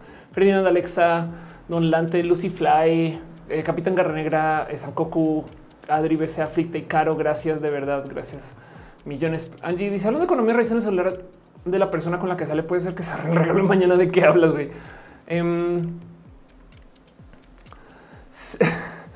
si le revisan el teléfono a alguien contra sus deseos, ya no tienen ni siquiera que ver el mensaje. O sea, si levantan el teléfono para revisar, entonces ya no importa lo que se O sea, si no encuentra nada, ya le levantaron el teléfono. O sea, ya rompieron una cuerda ahí muy fuerte. Me explico como que mm, este, yo creo que el derecho a la privacidad es real y, se les dejo ese pensar. Es un, es un, este, es un tema porque además si ustedes levantan el teléfono y descubren que esa persona está haciendo algo que no querían ver ustedes, ustedes son quienes levantaron el teléfono. Hay una probabilidad que no es cero, que quiere decir que ustedes son el por qué esa persona está viendo a alguien más. Saben? Porque es muy fácil decir cuando en las situaciones monógamas, Ah, es que pinche vieja con la que estás saliendo, no me explico, culpan además a la persona tercera. Es como no tú tienes una relación con alguien, pero a lo mejor el problema eres tú si tú eres quien está checando el teléfono. Dejo de pensar, pero sí entiendo tu punto. De todos modos, perdón, es que me saltó mucho porque últimamente está hablando también bastante de tema. En fin, no quería irnos a tierra super mega dark, solamente eh, no violen la este, confianza de nadie, más bien. Pero no se conoce Capitán Garranero en la, en la UCIP. sobre todo dice es que todo se resuelve con acuerdos, pero la mendiga gente no entiende. Dice no estoy presente en el principio show. Muchas gracias, muchas gracias. Gracias por estar acá de verdad. Este y sí, real. Sí, la neta, sí, la neta, neta, neta, sí. Es que es que nos es muy fácil sacarnos de la química y de la relación cuando hay pedos, no tipo de claro, es porque sus amigos la no, y es de güey, no es, eres, puede ser tú, puede ser tú. Porque dice, deseamos suerte porque rendí el examen de ingreso en matemáticas. Besitos y gracias y mucha suerte, mucha suerte de verdad. Gracias por estar acá. No tuvimos ni un solo problema con las ardillas. Te celebro mucho. Descansa, y descansa tú también. Gracias por estar. Y quisiera nomás recordarles que este show sucede porque hay gente hermosa, chida y bonita que se encarga de hacer que ese show suceda, porque se suscribe a los múltiples canales, como la gente que está en el Patreon, Alex Sánchez Franco, Aflicta y Nistres Hecho de los Pepe y Trini P. Gracias. De verdad, también un abrazo a 1998 GQ9, Sergio Quiroz, Ada González, Adribe Aflicta, Kiame 007, Legalman, Alejandro Valencia, Alejandro González, Ampar Carmelo Mel, Ana Virgen, Andra Black, Andrés Felipe Hurtado Murillo, de Mejía, Antoine, Rafael Pérez Villalobos, Aranza, Isela Barano, Bobski, 93, Arnulfo García, Arthur de Baskerville, Hacen el Mercado, Aura Castilla, Susana Baeza, Bert Hernández Bond, Drews del Alba, Brenda Pérez Lindo, Capitán Carnera, Carlos Como, Carlos Cravioto, Cecil Bruce, San Imperator Chispas, de Ricardo, Daniel Vargas, Dani Fields, David Torres, David de los PP, te amamos también a ti de los PP, Don Lante, Donovan del Valle, Edgar Riego, Eduardo GTZ, Eri Frank, esa rola, un podcast más, Fabián Gómez, va, Fabián Ramos, Ferdinand, ella, Fernando Cernas, Dando, 1985, Flavio, Guadalupe Palomares, Hernández, Francisco Godinga, ahora su hijera, Great Dragon, Ingrid Jiman, RMX, Gustavo González, Gustavo Rocha, Harngaf, Héctor F. Arrola, Orla Dudo, Irene Irene, Yadeloid, Jessica Mi, Jorge Díaz, Juan Carlos Luna, Julián Galo 6, K2018, R Katsakri, la Nat, la Bravu, la Lucifly, el Dimo de más el Ludlin, va a ser Lucero, que Luis Samudio, uh, Lun 07, Luzurita, Art Mafet K, Magdalena Abres, Main Rey, Mariano Orgalos, Mari Carmon, Roy Master Fixer, CL, Mavina Morales, Mazatina, Armenta Mejía, Art Mike Lugo, Minerva López, Miss Wizard 2, Monserrat Morato, Más Cristal Munt, presenta, Musicarina, Mubasa, Nadia Sean Top, Neutino Josep Nat Rosada, Néstor Maldonado, Newsmake, Noemí Ávila, Nora Adrenalina, Nora Neco, Serona Pamela Gutiérrez, Polinesia, Perro Nacha Tegro, Santa Cruz, Tipo, No Pollo Rico, Pollo Pondino, Profesor Jesús Vallejo, Rafaela Ilustra, René Alberto Ortega, Mina Catarrina, Rana, Ro Hernández, Sanda, Bella, CBB, 75 Silk 0507, Sofá bajo 9 de Crisis 014, un polinomio Valentina, Valentina con sal y limón. O sea, no sé si son las mismas personas, Valentina y Valentina con sal y limón. Ventus Hominis Art, BM Healer, Wisdom Harris, Jimena Méndez, Sankoku 666. Ustedes, gracias de verdad. Gracias, gracias, gracias, gracias mil. Fernando dice capitán, fui quien les dio una tartaleta. Qué chido. Facu dice una sesión de Bizarrap con Ofelia Carmela. José dice chao. Un abrazo también a ti, moderación. Caro, Uva, Uriel, Fabián, Monte, Tutix, el hígado de Pataflicta y Gama Volantis. Gracias por ser parte de esto de verdad verdadera con las verdades verdadísimas. Sergio Quiroz dice Ferra representa de la cuna hasta la tumba. Fernando dice ese fue mi intento acercarme. Llegaste con comida y yo, yo, yo te daría la bienvenida. Gracias. También de paso hay gente chida que está conectada desde el Twitch. Un super abrazo a O1 ella, Replays, Adrívese, Aflicta, Alex Hidra, Anborgueso, a 93 Artur de Baskerville, Audicia.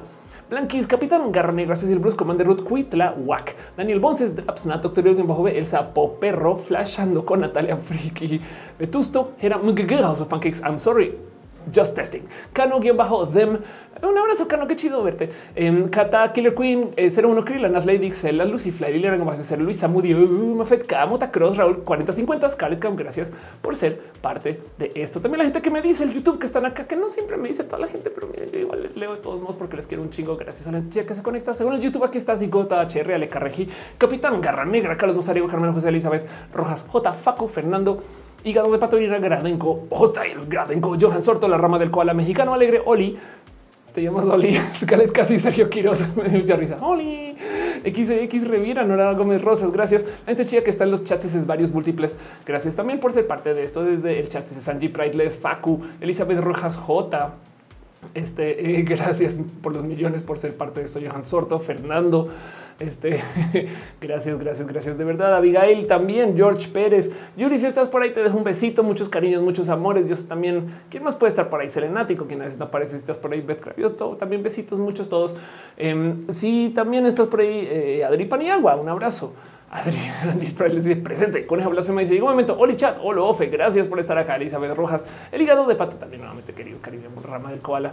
Este, eh, eh, pero bueno, Krilian Nath, Scarlett Cat, Carlos Mazariego, Arnulfo García de sus múltiples interpretaciones. Caro, hígado de pata, Johan Sorto, Gama Volantis. ¿Quién más está para allá que sea que es mexicano alegre? Sigo dándoles cana a ver quién más aparece. May, gracias también. Eh, Irving Ramírez, gracias también. En fin, serio, quiero decir hola coneja. A la coneja. Gracias, total. Claro que sí. Ale Carré dice: Mi mención, quiero otra. Claro que sí. Ale Carré. Sí, HR. Gracias de verdad. Gracias por estar acá. Un abrazo. Y eh, dice este Faco. Ah, no, Faco me dice rendí el examen. Ya que sí, es verdad. Además, qué divertido. Hoy rendí el examen de ingreso en matemática y te llamas Facu. Hasta vale vivir en Argentina, pero bueno, de los besitos.